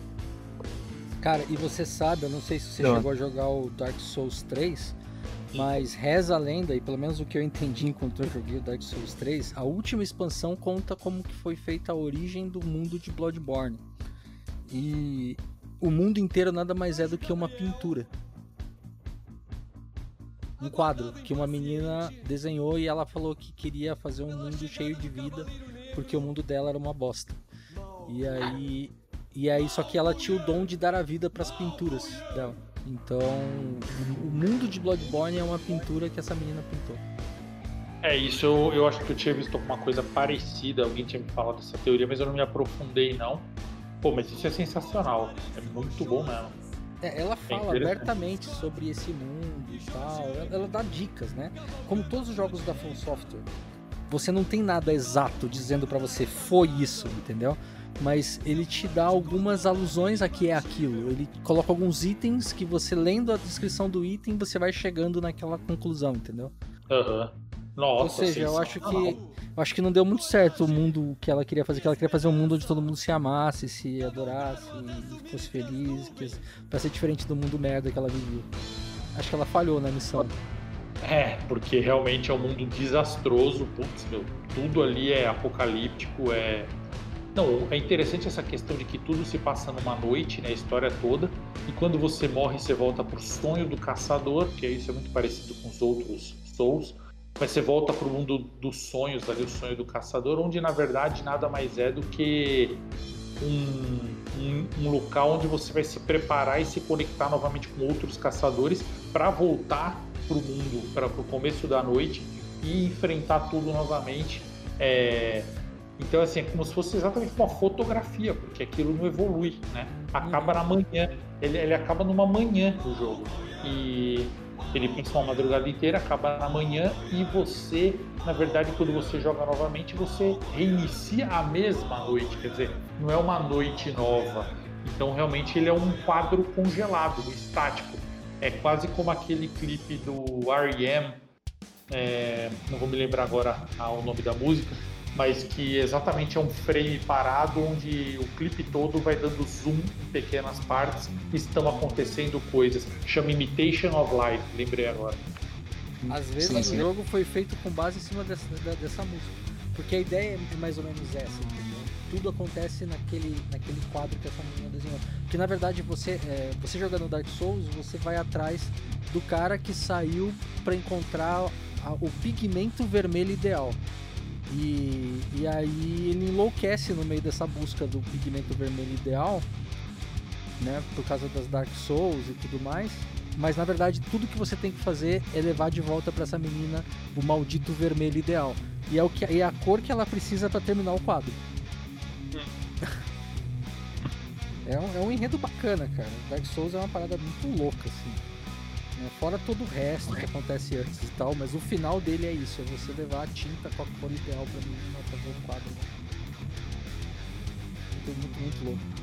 Pô, sem dúvida. Mas o, o Noguês comprou Dark Souls pra jogar com a gente aí, mas. Comprei. Comprei. Deu apanhei, três, três. apanhei e vazei. Deu, foi exatamente a mesma coisa que o, que o Luciano, só que ele não insistiu. Ele desceu, apanhou do primeiro esqueleto e falou: tô fora joguei, joguei bastante. Bastante não, né? Tentei jogar, joguei um pouco assim. Achei muito bom o jogo, que inclusive me levou a ficar fissurado a jogar o. Me ajuda lá, Zengo, foi aquele game que saiu aí, foi um, um, um fiasco aí da Amazon. Que é, tinha essa mesma mecânica de, de não, New World. Não tinha, não tinha, essa lembrava muito vagamente essa mecânica. Não, o, o gameplay, né? A, a parada do, do, Aquilo ali para mim no MMO foi inovador, assim, né? Da, uma coisa que achei que a Amazon tinha acertado a mão, né? Em trazer aquela coisa de tu conseguir esquivar, um gameplay sem target, né? Que lembra muito, né? O gameplay do Dark Souls, né? A, a jogabilidade, né? A mecânica do jogo né, ambientação, história, não, nada a ver. Não, não, não. não, não. Até para isso, até, até pro combate em si, ele, o, o New World ele é muito mais facilitado, porque o, o Dark Souls ele é punitivo, ele é completamente punitivo. Você errou, você morreu, né? Então... É, é, que a ideia ali é o PVP, né? O PVP com aquele é, estilo é. de jogo. Isso ali que eu achei interessante, muito legal, inclusive. Mas, é, né, não vingou. Não vingou, não rolou. Né? Mas enfim, boa tentativa. É bom tentar inventar, né? Os jogos bons vêm disso, né? E... tentativas de melhoria dos jogos antigos. Caras, é... poxa, esse assunto, falar sobre jogos de, de terror é uma parada que vai bem, bem, bem longe, assim, né? Eu só levantei alguns, até mesmo para levantar um pouco de emoção da gente, para poder lembrar dos jogos que a gente jogou aqui. Mas tem algum aí, Noguês, que a gente não falou aqui, você guarda no coração que você fala assim, cara, putz, esse aqui ou joguei agora, ou se tiver um remake, Vale a pena? Cara, tem vários, mas tem um que também me que acho que é interessante trazer e vou aqui na linha do Luciano que também esse jogo envolve tu, Zengler. também. Ô, louco. Envolve o Zengler também. Mas o que eu, eu, eu sempre fui um cara assim com um certo saudosismo, né? E os primeiros Resident Evil lá, eles traziam aquele sistema de câmera fixa, né? Tem um nome aquilo, agora me esqueci uh, no qual o personagem vai caminhando e conforme ele sai do ângulo da câmera, ele troca uh, ah, para uma outra câmera, digamos assim, que está gravando, entre aspas, essa câmera. Então tu vai caminhando pelo cenário e te dá aquela impressão do filme, né? Conforme o, a pessoa vai se movimentando, vai trocando os takes de câmera, né? E cria aquela, aquela ambientação ali com câmeras fixas. E aí saiu Resident Evil 4, Resident Evil 5.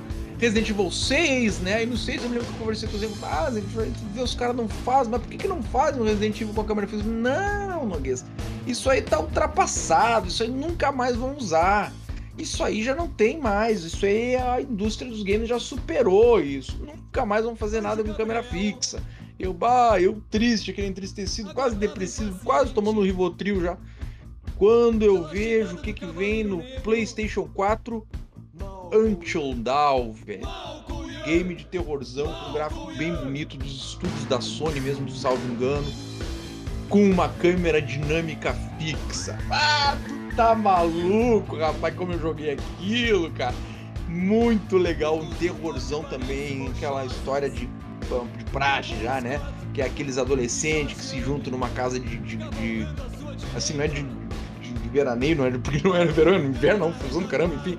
Eles se juntam numa casa lá numas montanhas e vão passar um fim de semana, e aí começa a acontecer um monte de morte, coisas, coisas tenebrosas, e terrorzão pegando. Não vou dar muito spoiler do jogo caso alguém queira jogar. Until é um game exclusivo de PS4. Saiu para tem pro PS5, será? Não, é PS4, mas daquele negócio de você jogar jogo do PlayStation 4 no PlayStation 5, né? Mas cara, Until Dawn, ele é um jogo daquele tipo formato Telltales, né? Contando histórias. Mais ou menos Fahrenheit, é, Heavy Rain. Isso, isso. Né? Nesse, né? Beyond Two Souls e o último, Detroit Become Human. Uh, é nessa pegada de jogo, né? Tipo, você não, tem assim um personagem principal que vai caminhar e passar por. Não, você tem cenas que inclusive tem um narrador que fica puto contigo quando você toma uma decisão errada. Eu acho isso incrível. Eu acho isso incrível. O narrador te dá um esculacho, porque você, cara, não é, não é possível que você deixou isso acontecer, sabe assim? E e, mas é um jogo muito bom e ele tem essa dinâmica cinematográfica porque é a proposta do jogo, né? A proposta dele é ser um filme interativo mesmo. Você Sim. mal vai fazer uma interação, mal você vai explorar com o boneco e tal. Você vai ter, tipo, alguns momentos em que você vai poder fazer alguma coisa, mas geralmente é action time, né? Você vai correr de alguém, você vai se esconder de alguém, você vai procurar alguma coisa, né? É muito mais nessa pegada, assim. É o formato Sim. Resident Evil de câmera fixa realmente, uma vez, esse. Cara, sinto lhe dizer, mas vai ser difícil. é, não, mas aqui a gente tem esse essa imersão, né, em jogos como Until Dawn. E eles lançaram um novo até agora, cara. Como é que é o nome, mano? Ai, é alguma coisa de antologia, antol, velho. Como é que é, mano? Em alguma coisa. The Dark Pictures Anthology. Anthology. Nossa, meu inglês é aquele jeito, né, gente? Mas que também é uma continuação desse. Continuação não, não, não tem nada a ver uma coisa com a outra. Mas é uma continuação dos trabalhos da empresa, né? Dos criadores do Until Dawn, que lançaram. É, o próximo lançamento deles foi esse The Dark Pictures aí.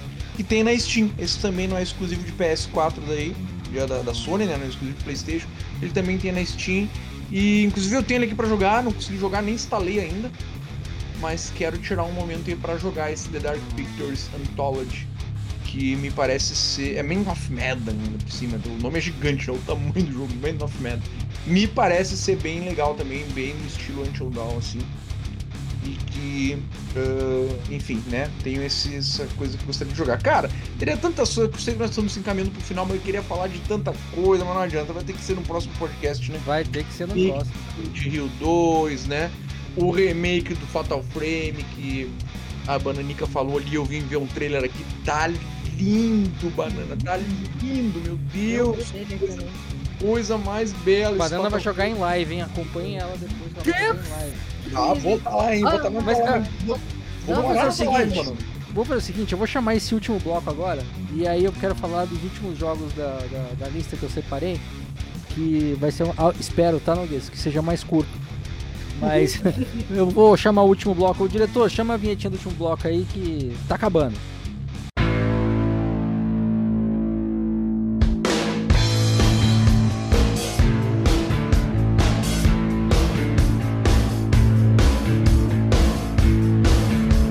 Último bloco, né? Porque sabe como é que é, né? Se a gente gravar muito tempo aqui, o diretor vai demorar seis meses pra editar o, o papo. Ah, mas, caras, é o seguinte. Falando de alguns jogos aqui menores, tá? Menos expressivos, mas que também fazem bastante barulho. Esse eu não sei se a Banana jogou, vai jogar, tem interesse em jogar, já viu ou você vai sair correndo. O primeiro deles que eu queria falar é um que faz muito barulho com a garotada, que é o tal do Five Nights at Freddy's. Cara, é, Luciano, você tem filhos na idade de já ter consumido esse tipo de conteúdo. Tem algo a dizer sobre esse jogo? Muita coisa, nem vou falar porque não vai dar tempo aqui, mas assim, caras, esse jogo, eu foi assim, esse e aquele outro jogo indie também, que agora eu não vou me lembrar mesmo, que, que a musiquinha chata pra cacete ali que fica tocando. Bom, é, foi na mesma época que também era indie, só que esse é da Caveirinha. Depois vocês lembram ali, falam qual é que eu tô pensando aqui, que é o, o jogo indie da Caveirinha, que todo mundo escolheu os finais tal, e bombou pra caramba na mesma época do Five Nights. Mas assim, Five Nights at Freddy's, desde quando ele surgiu, virou um pesadelo, porque assim, a minha filha, a minha penúltima filha, a Clara, que hoje tem 12 anos, ela pegou bem a época em que esse jogo surgiu, assim, ela era pequenininha e ela começou a ver muitos vídeos no YouTube de gente jogando e também aquelas músicas né, que as pessoas faziam, meu Deus, é, muitas músicas baseadas no jogo e também muitas é, muitos vídeos de como desenhar os personagens. E aí eu acompanhei, eles jogaram, eu, eu, a Clara e o Bruno, que é um pouco mais velho, jogaram muito o Five Nights, não lembro até qual, qual versão aí. E agora vai ter o filme, né? Já está preparando ali. É, até a gente citou aqui a série do The Last of Us, está realmente maravilhosa. Eu não boto muita fé nesse filme, estão preparando aí do Five Nights, acho que vai ser bom. Mas vamos ver, né? Afinal, você ficar escondido numa pizzaria durante a madrugada fugindo de animatronics é, não é algo que dá tanto medo assim. Então espero que faça de uma maneira bem feita. Mas ele revolucionou na época. Eu lembro que meus filhos mostravam aquela questão de, pô, não, pai, você tem que manipular as câmeras. O grande lance é você ficar olhando as câmeras, porque se você olhar, o bicho não se mexe se você não olhar, ele vai chegando na porta onde você tá. Aquela história meio quântica, né? Meio. para quem assiste Doctor Who. Doctor meio. Who. É, como é que chama? Whipping Angel, né? Whipping Angel. Não pode é, olhar. Se você tá olhando para ele, ele não se mexe. Se você para de olhar, ele anda, que até outros jogos agora estão copiando isso. Então você ficava manipulando as câmeras ali, olhando para os bichinhos, e se você parava de olhar, eram mais eram menos câmeras do que bichos, então dava para acompanhar todas, até que um te pegava.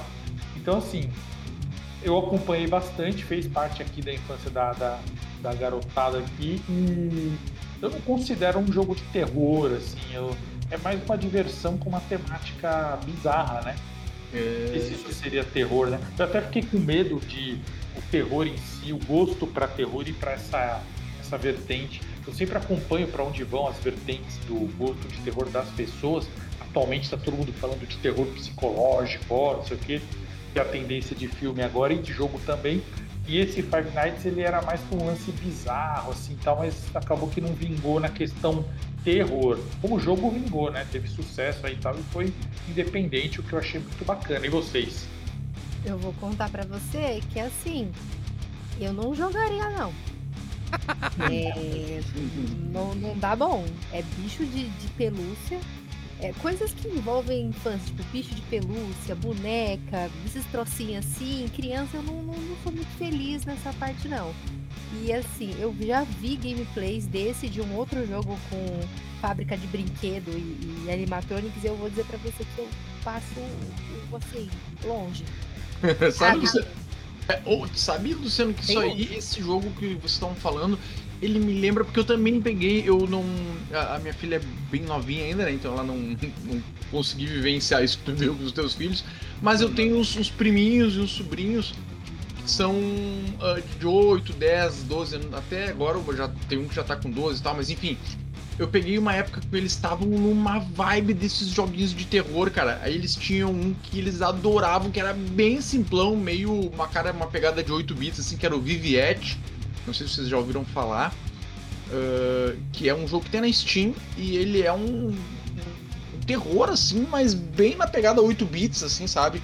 Tu lembra até os primeiros Zelda lá, assim, mas só que com uma pegada de terror, sabe? E, e, realmente dá, dá medo, cara. E esse jogo que vocês estavam falando agora, ele me lembra muito, até as tonalidades de cor, de cenário, tudo, sabe? Que deve ser o que a Bananica tava falando, que se chama Band and the Ink Machine. Que era o, um jogo que os guri também adoravam, velho. Era um terror, uma, uma pegada de terror, assim. E tem bem essa, cara, essa tonalidade de cor, até os cenários parecidos desse ursão aí, desse ursão aterrorizante aí. Cara, eu sei que a minha filha assiste vídeo quase que diariamente sobre Five Nights at Freddy's. Então, é, é um tipo de terror, né? Na verdade, é um tipo de jump scare, na verdade. E, e eu não sei porquê, mas é um jogo que eu não teria a menor interesse em jogar. Mas eu vejo o quanto esse jogo evolui. Ele deve estar na versão 400 atualmente, né? Porque toda hora sai uma versão nova.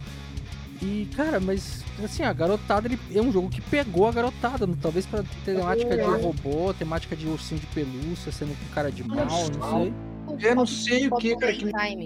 É, eu também sou apaixonado por jogo de terror, mas tipo, esse Band Ink Machine também não, não me chamou, não consegui gostar do jogo, sabe? E a molecada era enlouquecida, os meus sobrinhos enlouquecidos, velho. Meus cara, enlouquecidos do jogo. Esse é um daqueles jogos que a gente não entende, mas faz sucesso, então deve ser bom.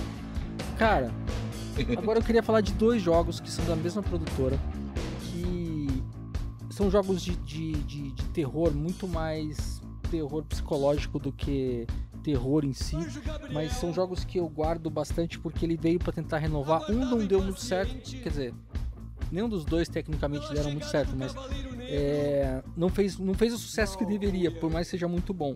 Que é o Alan Wake e o Control que são os dois da mesma empresa, Uh, Alan Wake chegou a jogar, é um, ele lembra um pouco Alone in the Dark. Ele que seria para mim um Alone in the Dark depois do The New Nightmare. O a jeito história, dele. Eu gosto da história do, do Alan Wake. Do Alan Wake, velho. Eu acho legal a história ali. O cara é escritor, vai se refugiar lá e tal. Uhum. Ah, e é o negócio da lanterninha, né? Bom, bom, bom. Eu, cara, eu vou ser sincero, eu joguei pouco, sabe? Joguei pouco Alan Wake, foi um momento que eu tava jogando e eu não, não tinha muito tempo para jogar e o jogo acabou ficando ali no esquecimento, sabe? E vai ser o 2, né? Eu já saiu o 2, não? Como é que é? Bom, não sei. Não sei se tá sendo nada de Alan Mas assim, é um, é um jogo que, para quem gostou de Alone in the Dark, não joga o PlayStation 3, joga Alan Wake. Pra mim é uma continuação muito boa pra Alone in the Dark. E o outro jogo é o Control. Control acho que a gente até comentou sobre ele algumas vezes, né, Noguês? Porque o Control, ele é um jogo que ele tem um pouco de Metroidvania, né? Aquele esquema de você tá dentro de um lugar e as portas vão se abrir de acordo com o que você tem de acesso, o cartão de acesso, meio que na pegada do próprio Resident também. Só que ele tem um lance de evolução do personagem que faz ele ter acesso a coisas novas. Então, por exemplo, ah, em determinado momento você vai conseguir flutuar. E flutuar, na, por aquele tempo que você flutua, você consegue atravessar um lugar que embaixo só tem ácido. Qual que é a pegada do, do controle? Imagina que existe um, um, um FBI, só que na verdade não é o Federal Bureau of Investigation, é o Federal Bureau of Control, né? Que seria como, sei lá, Escritório Federal de Controle. E uma pessoa tem que assumir o cargo de diretor desse troço. E o diretor tem acesso a uma arma que essa arma ela tem, ela se transforma em várias coisas. Então ela pode ser uma arma maior, pode ser um gancho, pode ser qualquer coisa. E para isso ele tem que se afundar psicologicamente em algumas coisas envolvendo coisas inexplicáveis, meio que aquelas coisas que o, o primeiro Silent Hill não sabe explicar é, nesse jogo tem, tem, tem esse lance também de você estar tá envolvido com coisas assim, tipo, mais psicológicas. Então, ele é um jogo que vai te colocar numa, numa, numas encruzilhadas psicológicas muito complexas. É, E você tá num lugar onde só existem acho que duas pessoas vivas, você e o zelador. O resto vai aparecer, vai ter monstro, vai ter todo tipo de coisa, inclusive seres humanos, mas eles não estão vivos.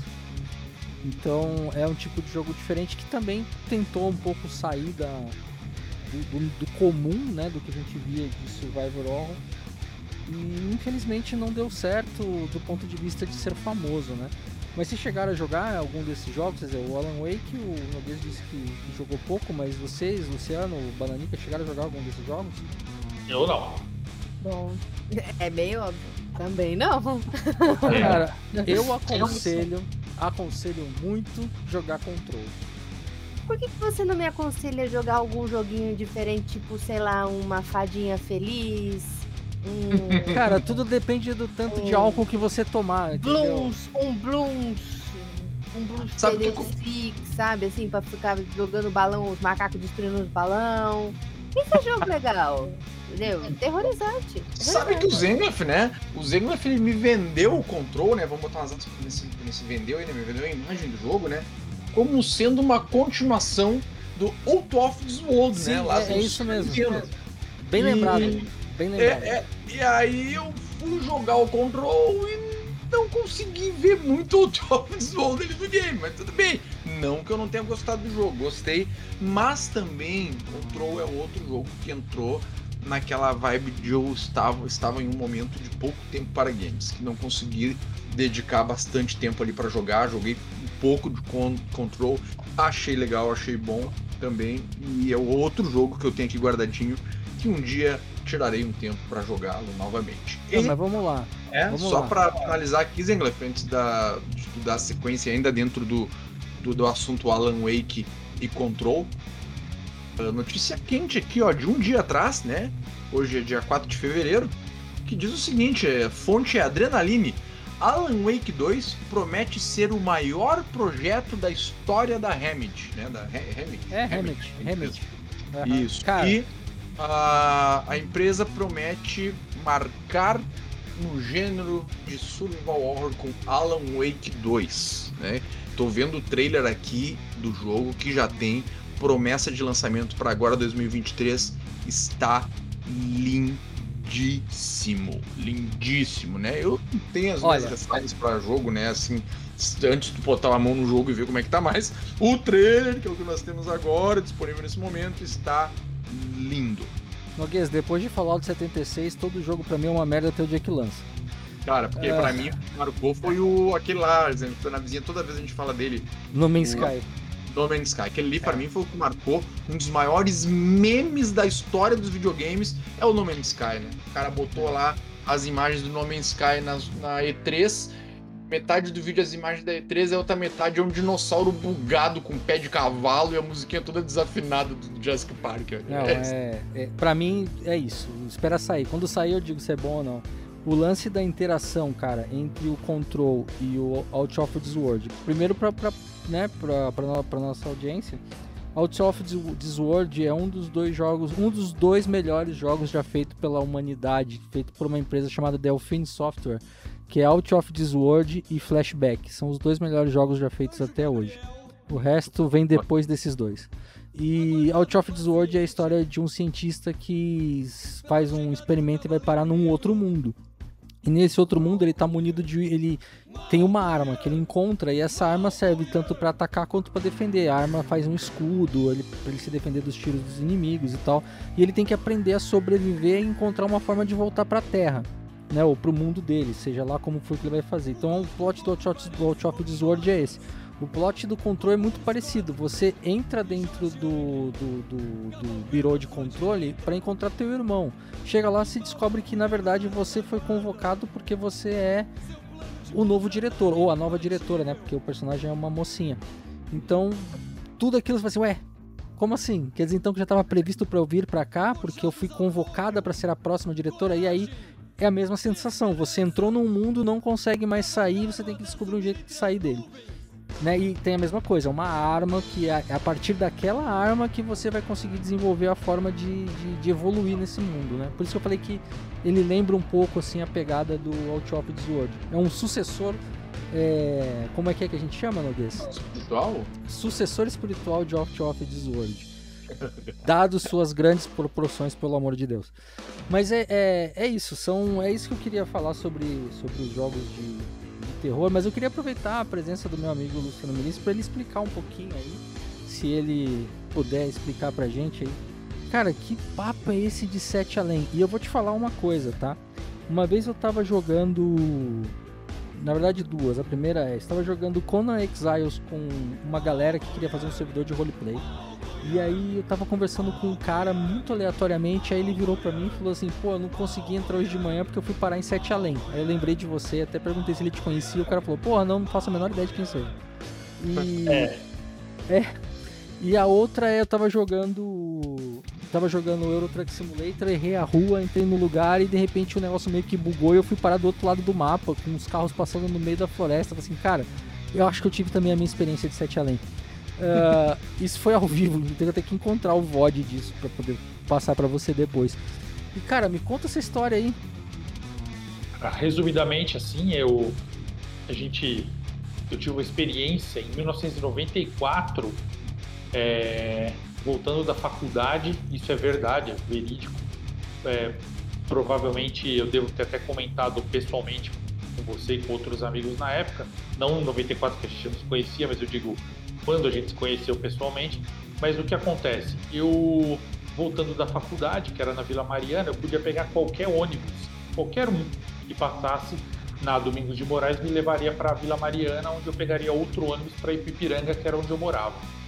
Só que naquele dia específico, eu entrei, dei sinal sem olhar qual ônibus era. Eu devia ter estranhado a isso, era outubro de 94, dia muito quente, dia de semana. Eu dei sinal, entrei no ônibus, já devia ter estranhado porque não entrou mais ninguém comigo. Coisa muito rara naquela região da Paulista, onde as pessoas, próxima Paulista, né, de Moraes, onde as pessoas se acotovelam para entrar no ônibus. Assim que eu entrei, só entrei eu, tinha um lugar para sentar ali, tinha algumas pessoas em pé, outras sentadas, eu sentei do lado de uma senhora.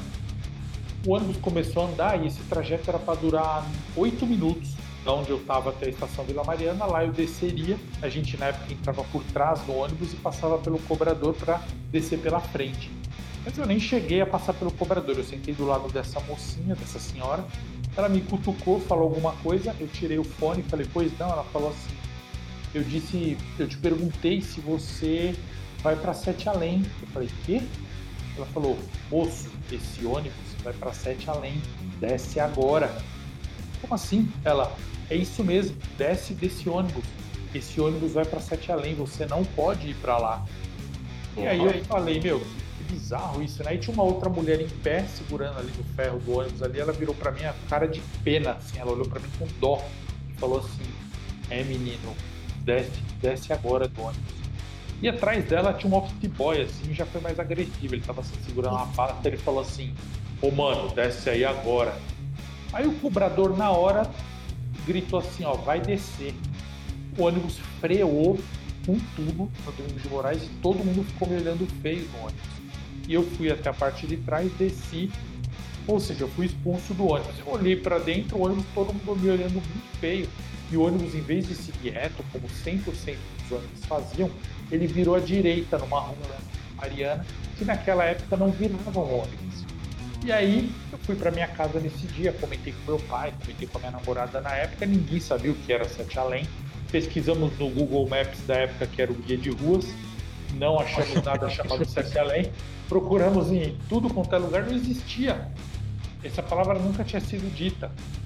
Aí eu usei essa palavra Sete Além para tudo na minha vida, de 94 até 2000 e pouquinho. Eu tive uma banda, chamada Sete Além, eu era baixista. Eu tive um cachorro chamado Sete Além. Eu, eu criei histórias, assim, é, personagens, fosse super-herói ou histórias de terror, usando essa palavra que eu achava ela sonoramente bonita. Quando foi na época do Orkut, eu quis montar um grupo, a gente tinha crescido, né? cada um tinha ido por um lado na vida. Eu quis montar uma comunidade no Orkut para agregar os meus amigos da rua e o meu irmão também. Então, o que, que eu fiz? Em vez de eu criar um grupo chamado Colegas da Vila Carioca, Amigos da Vila, eu coloquei ali Sete Além no nome da comunidade. para os meus amigos me encontrarem, porque era uma palavra que a gente usava muito ali entre nós, né? Depois que eu, que eu tive essa experiência. Só que além dos meus amigos, começaram a entrar pessoas do país inteiro e até algumas de fora, mandando aqueles scrapzinhos do Orkut, assim, pedindo para entrar na comunidade e me mandando relatos sobre Sete Além. Ah, de zoeira, mano. Aí eu falei, pô, que bacana, meu, isso aí. Então eu comecei a copiar esses relatos para mim e falar com essas pessoas. Fala assim, gente, é, você me dá permissão de contar esse relato tal? Só que isso aí foi dois mil e pouquinho. Eu matei a comunidade, me enjoei, a vida estava acontecendo, isso foi comecinho dos anos 2000. Não toquei mais no tema Sete Além para nada na minha vida. Ninguém mais também tocou, tanto que vocês podem até pesquisar, nenhum lugar foi falado mas eu fiquei com aqueles relatos guardados aqui em algum HD. E aí, ó, 2012 eu lancei um livro que se chamava Página Perdida de Camões, você foi do lançamento, inclusive. 2013 eu lancei Diário de um Exorcista, que virou filme na Netflix. É, e, pô, nunca mais toquei no nome Sete Além, até 2015, quando o BuzzFeed fez uma matéria chamada Oito Histórias que Farão Você Acreditar em Universos Paralelos. E eu loguei eu li as oito histórias, eram oito histórias conhecidas, que todo mundo conhece bem bobinho. Eu loguei com o meu Facebook nesse, nessa matéria do BuzzFeed e comentei essa minha história do ônibus em três parágrafos. Eu estava no trabalho, eu trabalhava num, numa empresa de vestuário na época. Acabei ali de, de escrever esse comentário, já era tarde, eu fechei o notebook da empresa e fui embora. No dia seguinte tinha 68 solicitações de amizade no meu Face. Uma menina disse que tinha criado um grupo né, chamado Sete Além no Facebook e tinha me colocado como administrador. Todo mundo interessado nessa história.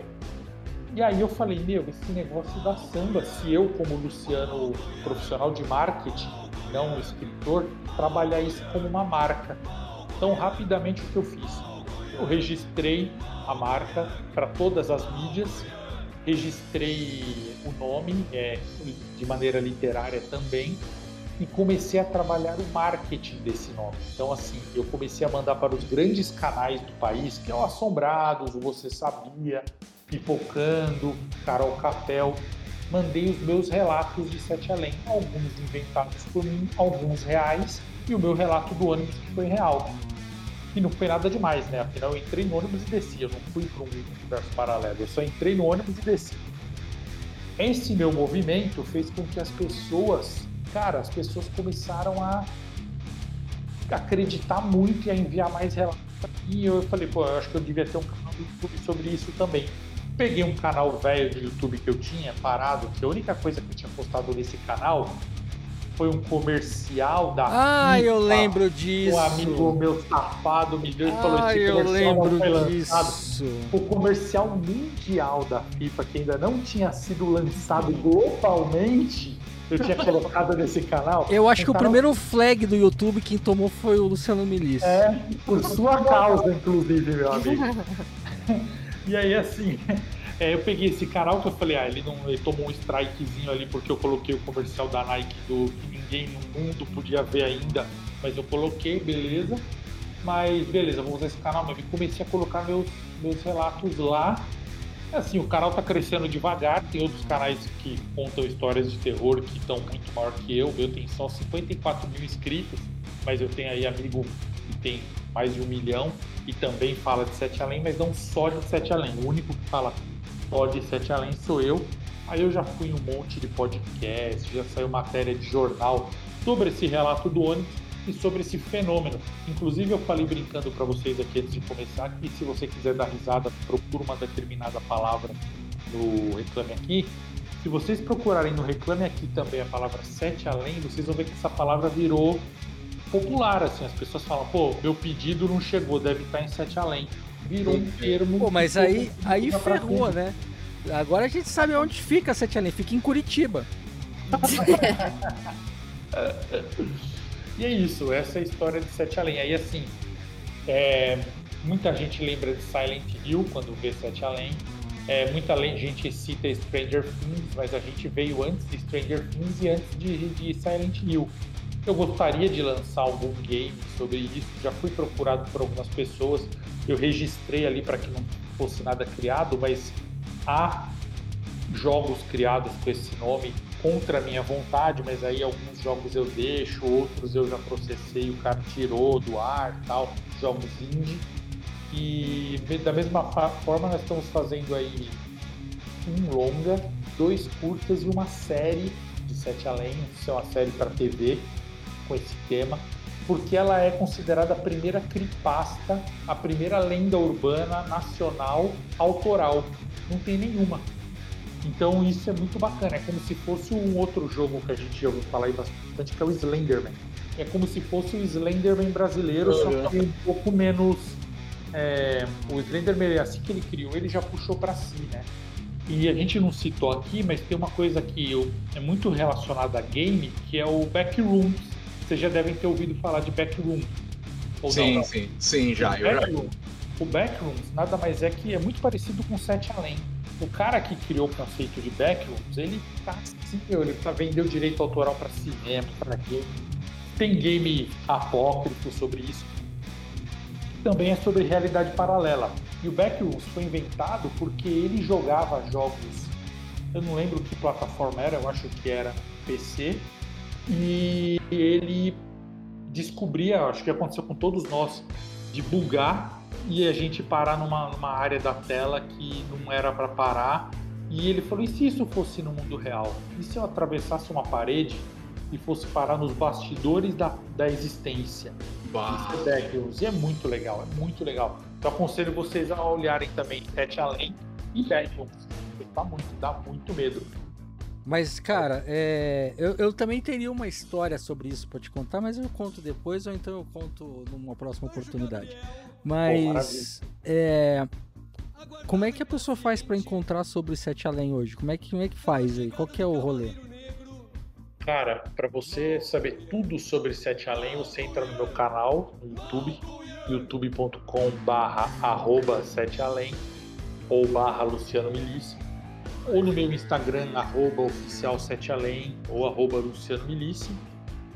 E assim, hoje em dia se você escrever 7 além de qualquer maneira, pode ser S-E-T-E além ou 7 numeral além, você vai barrar em relatos em pessoas. E assim, é comum as pessoas não saberem que o meu relato é o primeiro, é comum as pessoas não saberem da minha história. Às vezes alguém vem me contar a história do ônibus como se fosse com ela. Cara, aconteceu comigo, eu entrei no ônibus, eu falo, filho, essa uhum. história eu que conto desde 94 e tem registro, inclusive, sobre isso. Mas não tem problema não, eu acho bem bacana quando a coisa fica maior do que a gente, né? Então, é isso, eu convido todo mundo a entrar lá e a gente está com mais de 500 histórias sobre Sete Além, Backrooms, universos paralelos, falha na Matrix, efeito Mandela nesse canal aí. Então todo mundo é bem-vindo ali para bater um papo por lá. E aí, Noguês? Bah, você está conversando você tá conversando com o embaixador de Sete Além. Você vê que ele não pode ir, ele tá aqui, entendeu? Representando o Sete Além lá. E vê que massa. Tu sabe que eu sou um cara que eu acompanhei muito, acompanhava muito o canal do Assombrado ali, sabe? Tu falou que mandou relato para eles, né? O Luciano. E eu acompanhava muito o canal do. É, acho que é Assombrado mesmo, o canal do YouTube da galera. Que é um casal que, que faz ou fazia. É que eu nunca mais vi. E eu via, ouvia os relatos do Sete Além lá, velho. Vê, não imaginava que era o pai do Sete Além. Tipo, ah, tô, tô chocado. O primeiro relato que a Ana do Assombrado conta, a Ana e o Matheus, eu apareço, inclusive. É, eles me entrevistaram. A Clara, minha filha, tá bem pequenininha ali do meu lado. Cara, e eu é, assisti, com certeza. É. Eu não lembro, mas eu assisti com certeza. Ah, com certeza. que bacana. Caras, é mais uma curiosidade, né? E aí, para vocês entenderem a, a, a, representatividade do Luciano Milice nesse papo de hoje, né? Falando sobre terror, o cara é o embaixador de Sete Além. É, Agora eu sei que, que eu não vou dormir hoje. É... Não, mas fica tranquila, Banana, que eu vou te contar a minha história com Sete Além. Não quero. mas, cara, Noguês, como é que a gente faz para te encontrar nesse mundão da internet, cara? Cara, estou por aí no arroba Real Noguês lá no Instagram. uh, twitch.tv barra Fernando Noguês, arroba Fernando Noguês para o resto das redes sociais, como TikTok, Facebook, afins. Prazer inenarrável hoje estar aqui dividindo a mesa com Luciano Milici, o embaixador do Sete Além, meu amigo. Um forte abraço, muito obrigado por ter participado do nosso humilde podcast e nos vemos em breve. Prazer é todo meu, foi muito bacana. Sempre que vocês me chamarem, eu tô aqui. Cara, que isso. O prazer é nosso estar aqui contigo. Banana, e aí? Como é que a gente faz para te encontrar? Bom, eu estou de vez em nunca, quase nunca, na verdade, lá na Twitch também, twitch.tv barra bananica com três is. Caso vocês queiram me ver falar sobre coisas aleatórias que nem sempre fazem sentido, porque eu não faço sentido também, vai gatos. no meu Twitter. Exatamente. Ou assistir uma partida de LOL. Não, no Twitter dá pra assistir partida de LOL, né? É, ah, arroba bananica com quatro is. Quatro is porque um só já tinha. Elon Musk já cortou 13 dela já. É, três, três é. contas já foi. Já foi banida é. três vezes já. Foi banida três vezes, tá na quarta conta. Poxa, gente, não me lembro. Mas assim, assim que eu tiver a oportunidade de, de baixar, ou de, de, quando chegar realmente o Hogwarts Legacy, eu irei fazer lives. Não garanto que serão todos os dias, até porque eu sou uma pessoa esquecida, mas irei fazer sim, pelo menos o, os primeiros dias aí para mostrar como é que é. Beleza? Muito obrigado. Muito obrigado, Luciano. Eu fiquei muito feliz e encantada. Eu já, eu já conhecia é, você pelo livro Diário de um Exorcista, que uma colega minha leu. E ela me, ela me contando, eu falei, nossa, mas eu acho que eu já, já conheço, eu conheço esse livro de algum lugar, eu não lembro. Aí eu fui pesquisar e vi que era assim. Eu falei, nossa, se ela souber que eu, que eu sei quem é que escreveu, ela vai ficar, meu Deus! E é, aí, aí eu, eu, conheço, assim, eu não, não garanto que eu irei ler porque eu sou uma pessoa medrosa e é, não consigo dormir à noite. Tenho três gatos pretos, amo meus gatos, me sinto uma bruxa de dois cantos, mas é só de, de joguinho mesmo. É isso. Ó, oh, Banana, o Luciano, além, além do Diário do Exorcista, ele também escreveu A Página Perdida de Camões, que é, é, é bem legal, é um livro voltado pro policial, assim, investigação. muito legal, muito legal. Esse, esse, não é terror, pelo menos você não vai entrar em pânico. Mas ele escreveu um também que eu tive a oportunidade de ler antes dele publicar. Eu nem sei se, se ele chegou a publicar, inclusive, que é o livro que roubava meninas. Você já publicou esse livro, Luciano? Ah, é. Eu publiquei esse livro na Amazon. Esse livro tá causando mó auê. Eu fiz uma playlist no canal Sete Além e contei ele inteiro, porque cada capítulo é uma letra, A, B, C, D, E, até o final. E o que acontece? O problema desse livro roubava que eu chamo só de o livro, né? O pessoal não. Ele deu muita audiência, meu, assim, cada vídeo de, dessa playlist deu assim 10 mil views, 12 mil views. E aí algumas editoras me procuraram e falaram, vamos lançar isso aí e tal, né? Porque o que acontece? Por ano, de verdade, no Brasil, 100 mil pessoas desaparecem. Dessas pessoas, uma grande parte são meninas Jogam entre 14 e 23 anos. Graças a Deus. Entre elas, e algumas delas, quando desapareceram, estavam lendo um livro. O mesmo livro. O mesmo livro. Como assim? E aí, esse professor de educação física, ele descobre essa coincidência, porque ele está numa escola e ele vê isso acontecer, vai para outra e acontece parecido. Mas é ficção, e aí, pô, eu tô tentando lançar para uma editora grande aí. É uma história que eu tenho bastante carinho. Assim. É, é muito bom. É, ele. É, é, é, não, a história é muito boa, cara. Eu lembro que eu li o livro numa, numa madrugada, assim, que naquela época que eu trocava com minha esposa, eu ficar acordado à noite para cuidar da Carol que tinha cólica enquanto ela cuidava de dia. Então, pô, peguei nessa madrugada e eu li o livro inteiro. Assim. Foi umas 8 ou 9 horas de leitura direto. Eu vou, eu vou Muito... ler, vou, vou, ler. Tem, tem mais coisa com o Luciano. Eu vou, eu vou passar rápido aqui as coisas, senão a gente vai ficar muito tempo aqui. Vocês vão acabar não, não lembrando de tudo. Mas o Luciano lançou também um super trunfo. Não sei se vocês sabem, quem tá ouvindo o que é um super trunfo, mas era um tipo de baralho que ele era categorizado por letras e números. E aí embaixo dele tinha algumas coisinhas, por exemplo, de carro, ah, qual é a velocidade máxima, quantos cilindros, qual o RPM, o preço do carro, etc e tal. E aí isso era um jogo que você jogava com seus amigos e você falava um número maior ou menor e quem ganhava pegava a carta do outro. Ele fez um, um super trunfo de serial killer. As pessoas já devem achar que eu sou louco, é verdade. Agora, eu ouvindo você falar, eu teria medo de mim mesmo. é, eu, eu, eu, relancei o Super Trunfo esse ano, e ano passado, quer dizer, e tá vendendo muito, assim. Muita gente tá comprando, eu atualizei ele, porque serial killer é muito. É um assunto que sempre está sendo aparecendo novos, né? Não sei se isso é ruim ou péssimo, mas então, assim, eu categorizei e dá para jogar com baralho jogável. E agora ele tá em alta qualidade. Não, e o mais engraçado, né? Que nesse nicho é como se fosse jogar Magic the Gathering. Todo ano você pode comprar um boost com novos serial killers para completar o teu baralho. É, mas enfim, é, tudo isso o pessoal encontra procurando por Sete Além ou tem uma outra forma de encontrar isso, Luciano? O Sete Além já encontra tudo. Eu centralizei tudo ali. A pessoa encontra assim então, gente, dá uma olhada lá, é um conteúdo bastante rico.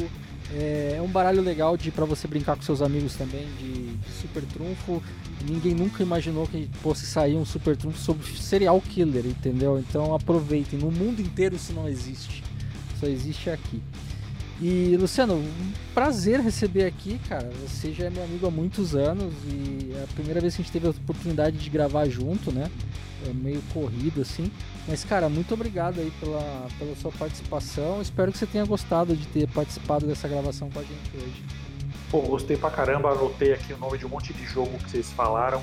Os são muito legais. Você, pô, te conheço acho que desde 2009, mas realmente a gente nunca teve oportunidade de gravar nada. Então, assim, de novo, a hora que vocês me chamarem, tô dentro pra gente bater um papo aí falar sobre qualquer outro tema. E vira e mexe, vou ver se eu agito alguma coisa aí para gravar com vocês sobre outro assunto também. Vou colocar a versão do game, mas aí eu vou puxar um assunto e quero saber a opinião de quem manja de game. Aí eu trago hum? vocês para falar comigo. Tamo aí, tamo aí. Ah, tamo aí agora, assim, ó. Considere Não, aceito. Aí, ah, considere aceito. Cara, é... obrigado. É, quer, se, quer deixar um recado pro pessoal que tá ouvindo? Ah, só lembrando, tá? Nossa audiência, ela, a maior parte, eu acho incrível isso e eu agradeço vocês muito e demais por isso. Não está no Brasil, mais de 50% da nossa audiência está no México, Estados Unidos, Alemanha, França e Japão. Então, é, eu acho que, cara, a vida de vocês deve ser horrível, brincadeira. Mas, poxa, vocês estão ouvindo a gente é daí e muito obrigado pela, pela parceria, muito obrigado. E, Luciano, pô, deixa seu recado para eles aí. É, eu tenho certeza que vocês estão ouvindo o podcast certo, porque eu gostei muito desse pessoal aqui. É, me entreteu ao mesmo tempo que eu participei. Porém, eu vou dizer que muita gente do grupo de Sete Além vai entrar agora para ouvir, vai conhecer vocês também. Então, bem-vindos, cidadãs e cidadãos do canal Sete Além, que está ouvindo pela primeira vez esse podcast por minha causa. Tratem de ouvir todos os episódios anteriores, porque eu tenho certeza que são bons e eu vou ouvir também. E aí vamos aumentar as comunidades aí, fazer o um intercruzamento, porque todo mundo tem avidez e vontade de consumir coisas legais, seja na mídia game, livro e filme. Então tamo junto. Só agradecimento, meu amigo. E pessoal, para vocês me encontrarem agora, que finalmente, quatro anos depois, eu estou fazendo lives diariamente, lives demoradas. Enquanto eu estiver de férias, eu vou fazer live, tá? Então é, aproveitem, eu não sei quanto tempo isso vai durar, né? Assim que acabar as férias, acho que o negócio vai diminuir um pouco. Mas durante o período de férias, eu estarei fazendo live todos os dias, de domingo a domingo, bastante tempo. Estarei jogando uh, Final Fantasy praticamente, mas também tem outros jogos. Tem um colega meu aí que fica me desafiando para futebol para perder. E aí eu vou jogar, porque quando ele me desafia para jogar jogo de luta, só ele ganha e aí é ruim, né? Mas é isso, twitch.tv barra redes sociais todas, arroba Zenglaf, e é isso, tá? Uh, muito obrigado pela, pela audiência, muito obrigado por compartilhar esse tempo com a gente aqui hoje. Espero vocês no próximo episódio, que vai sair quando o diretor deixar. E é isso. Aquele grande abraço, beijo do Zengloff. Tchau!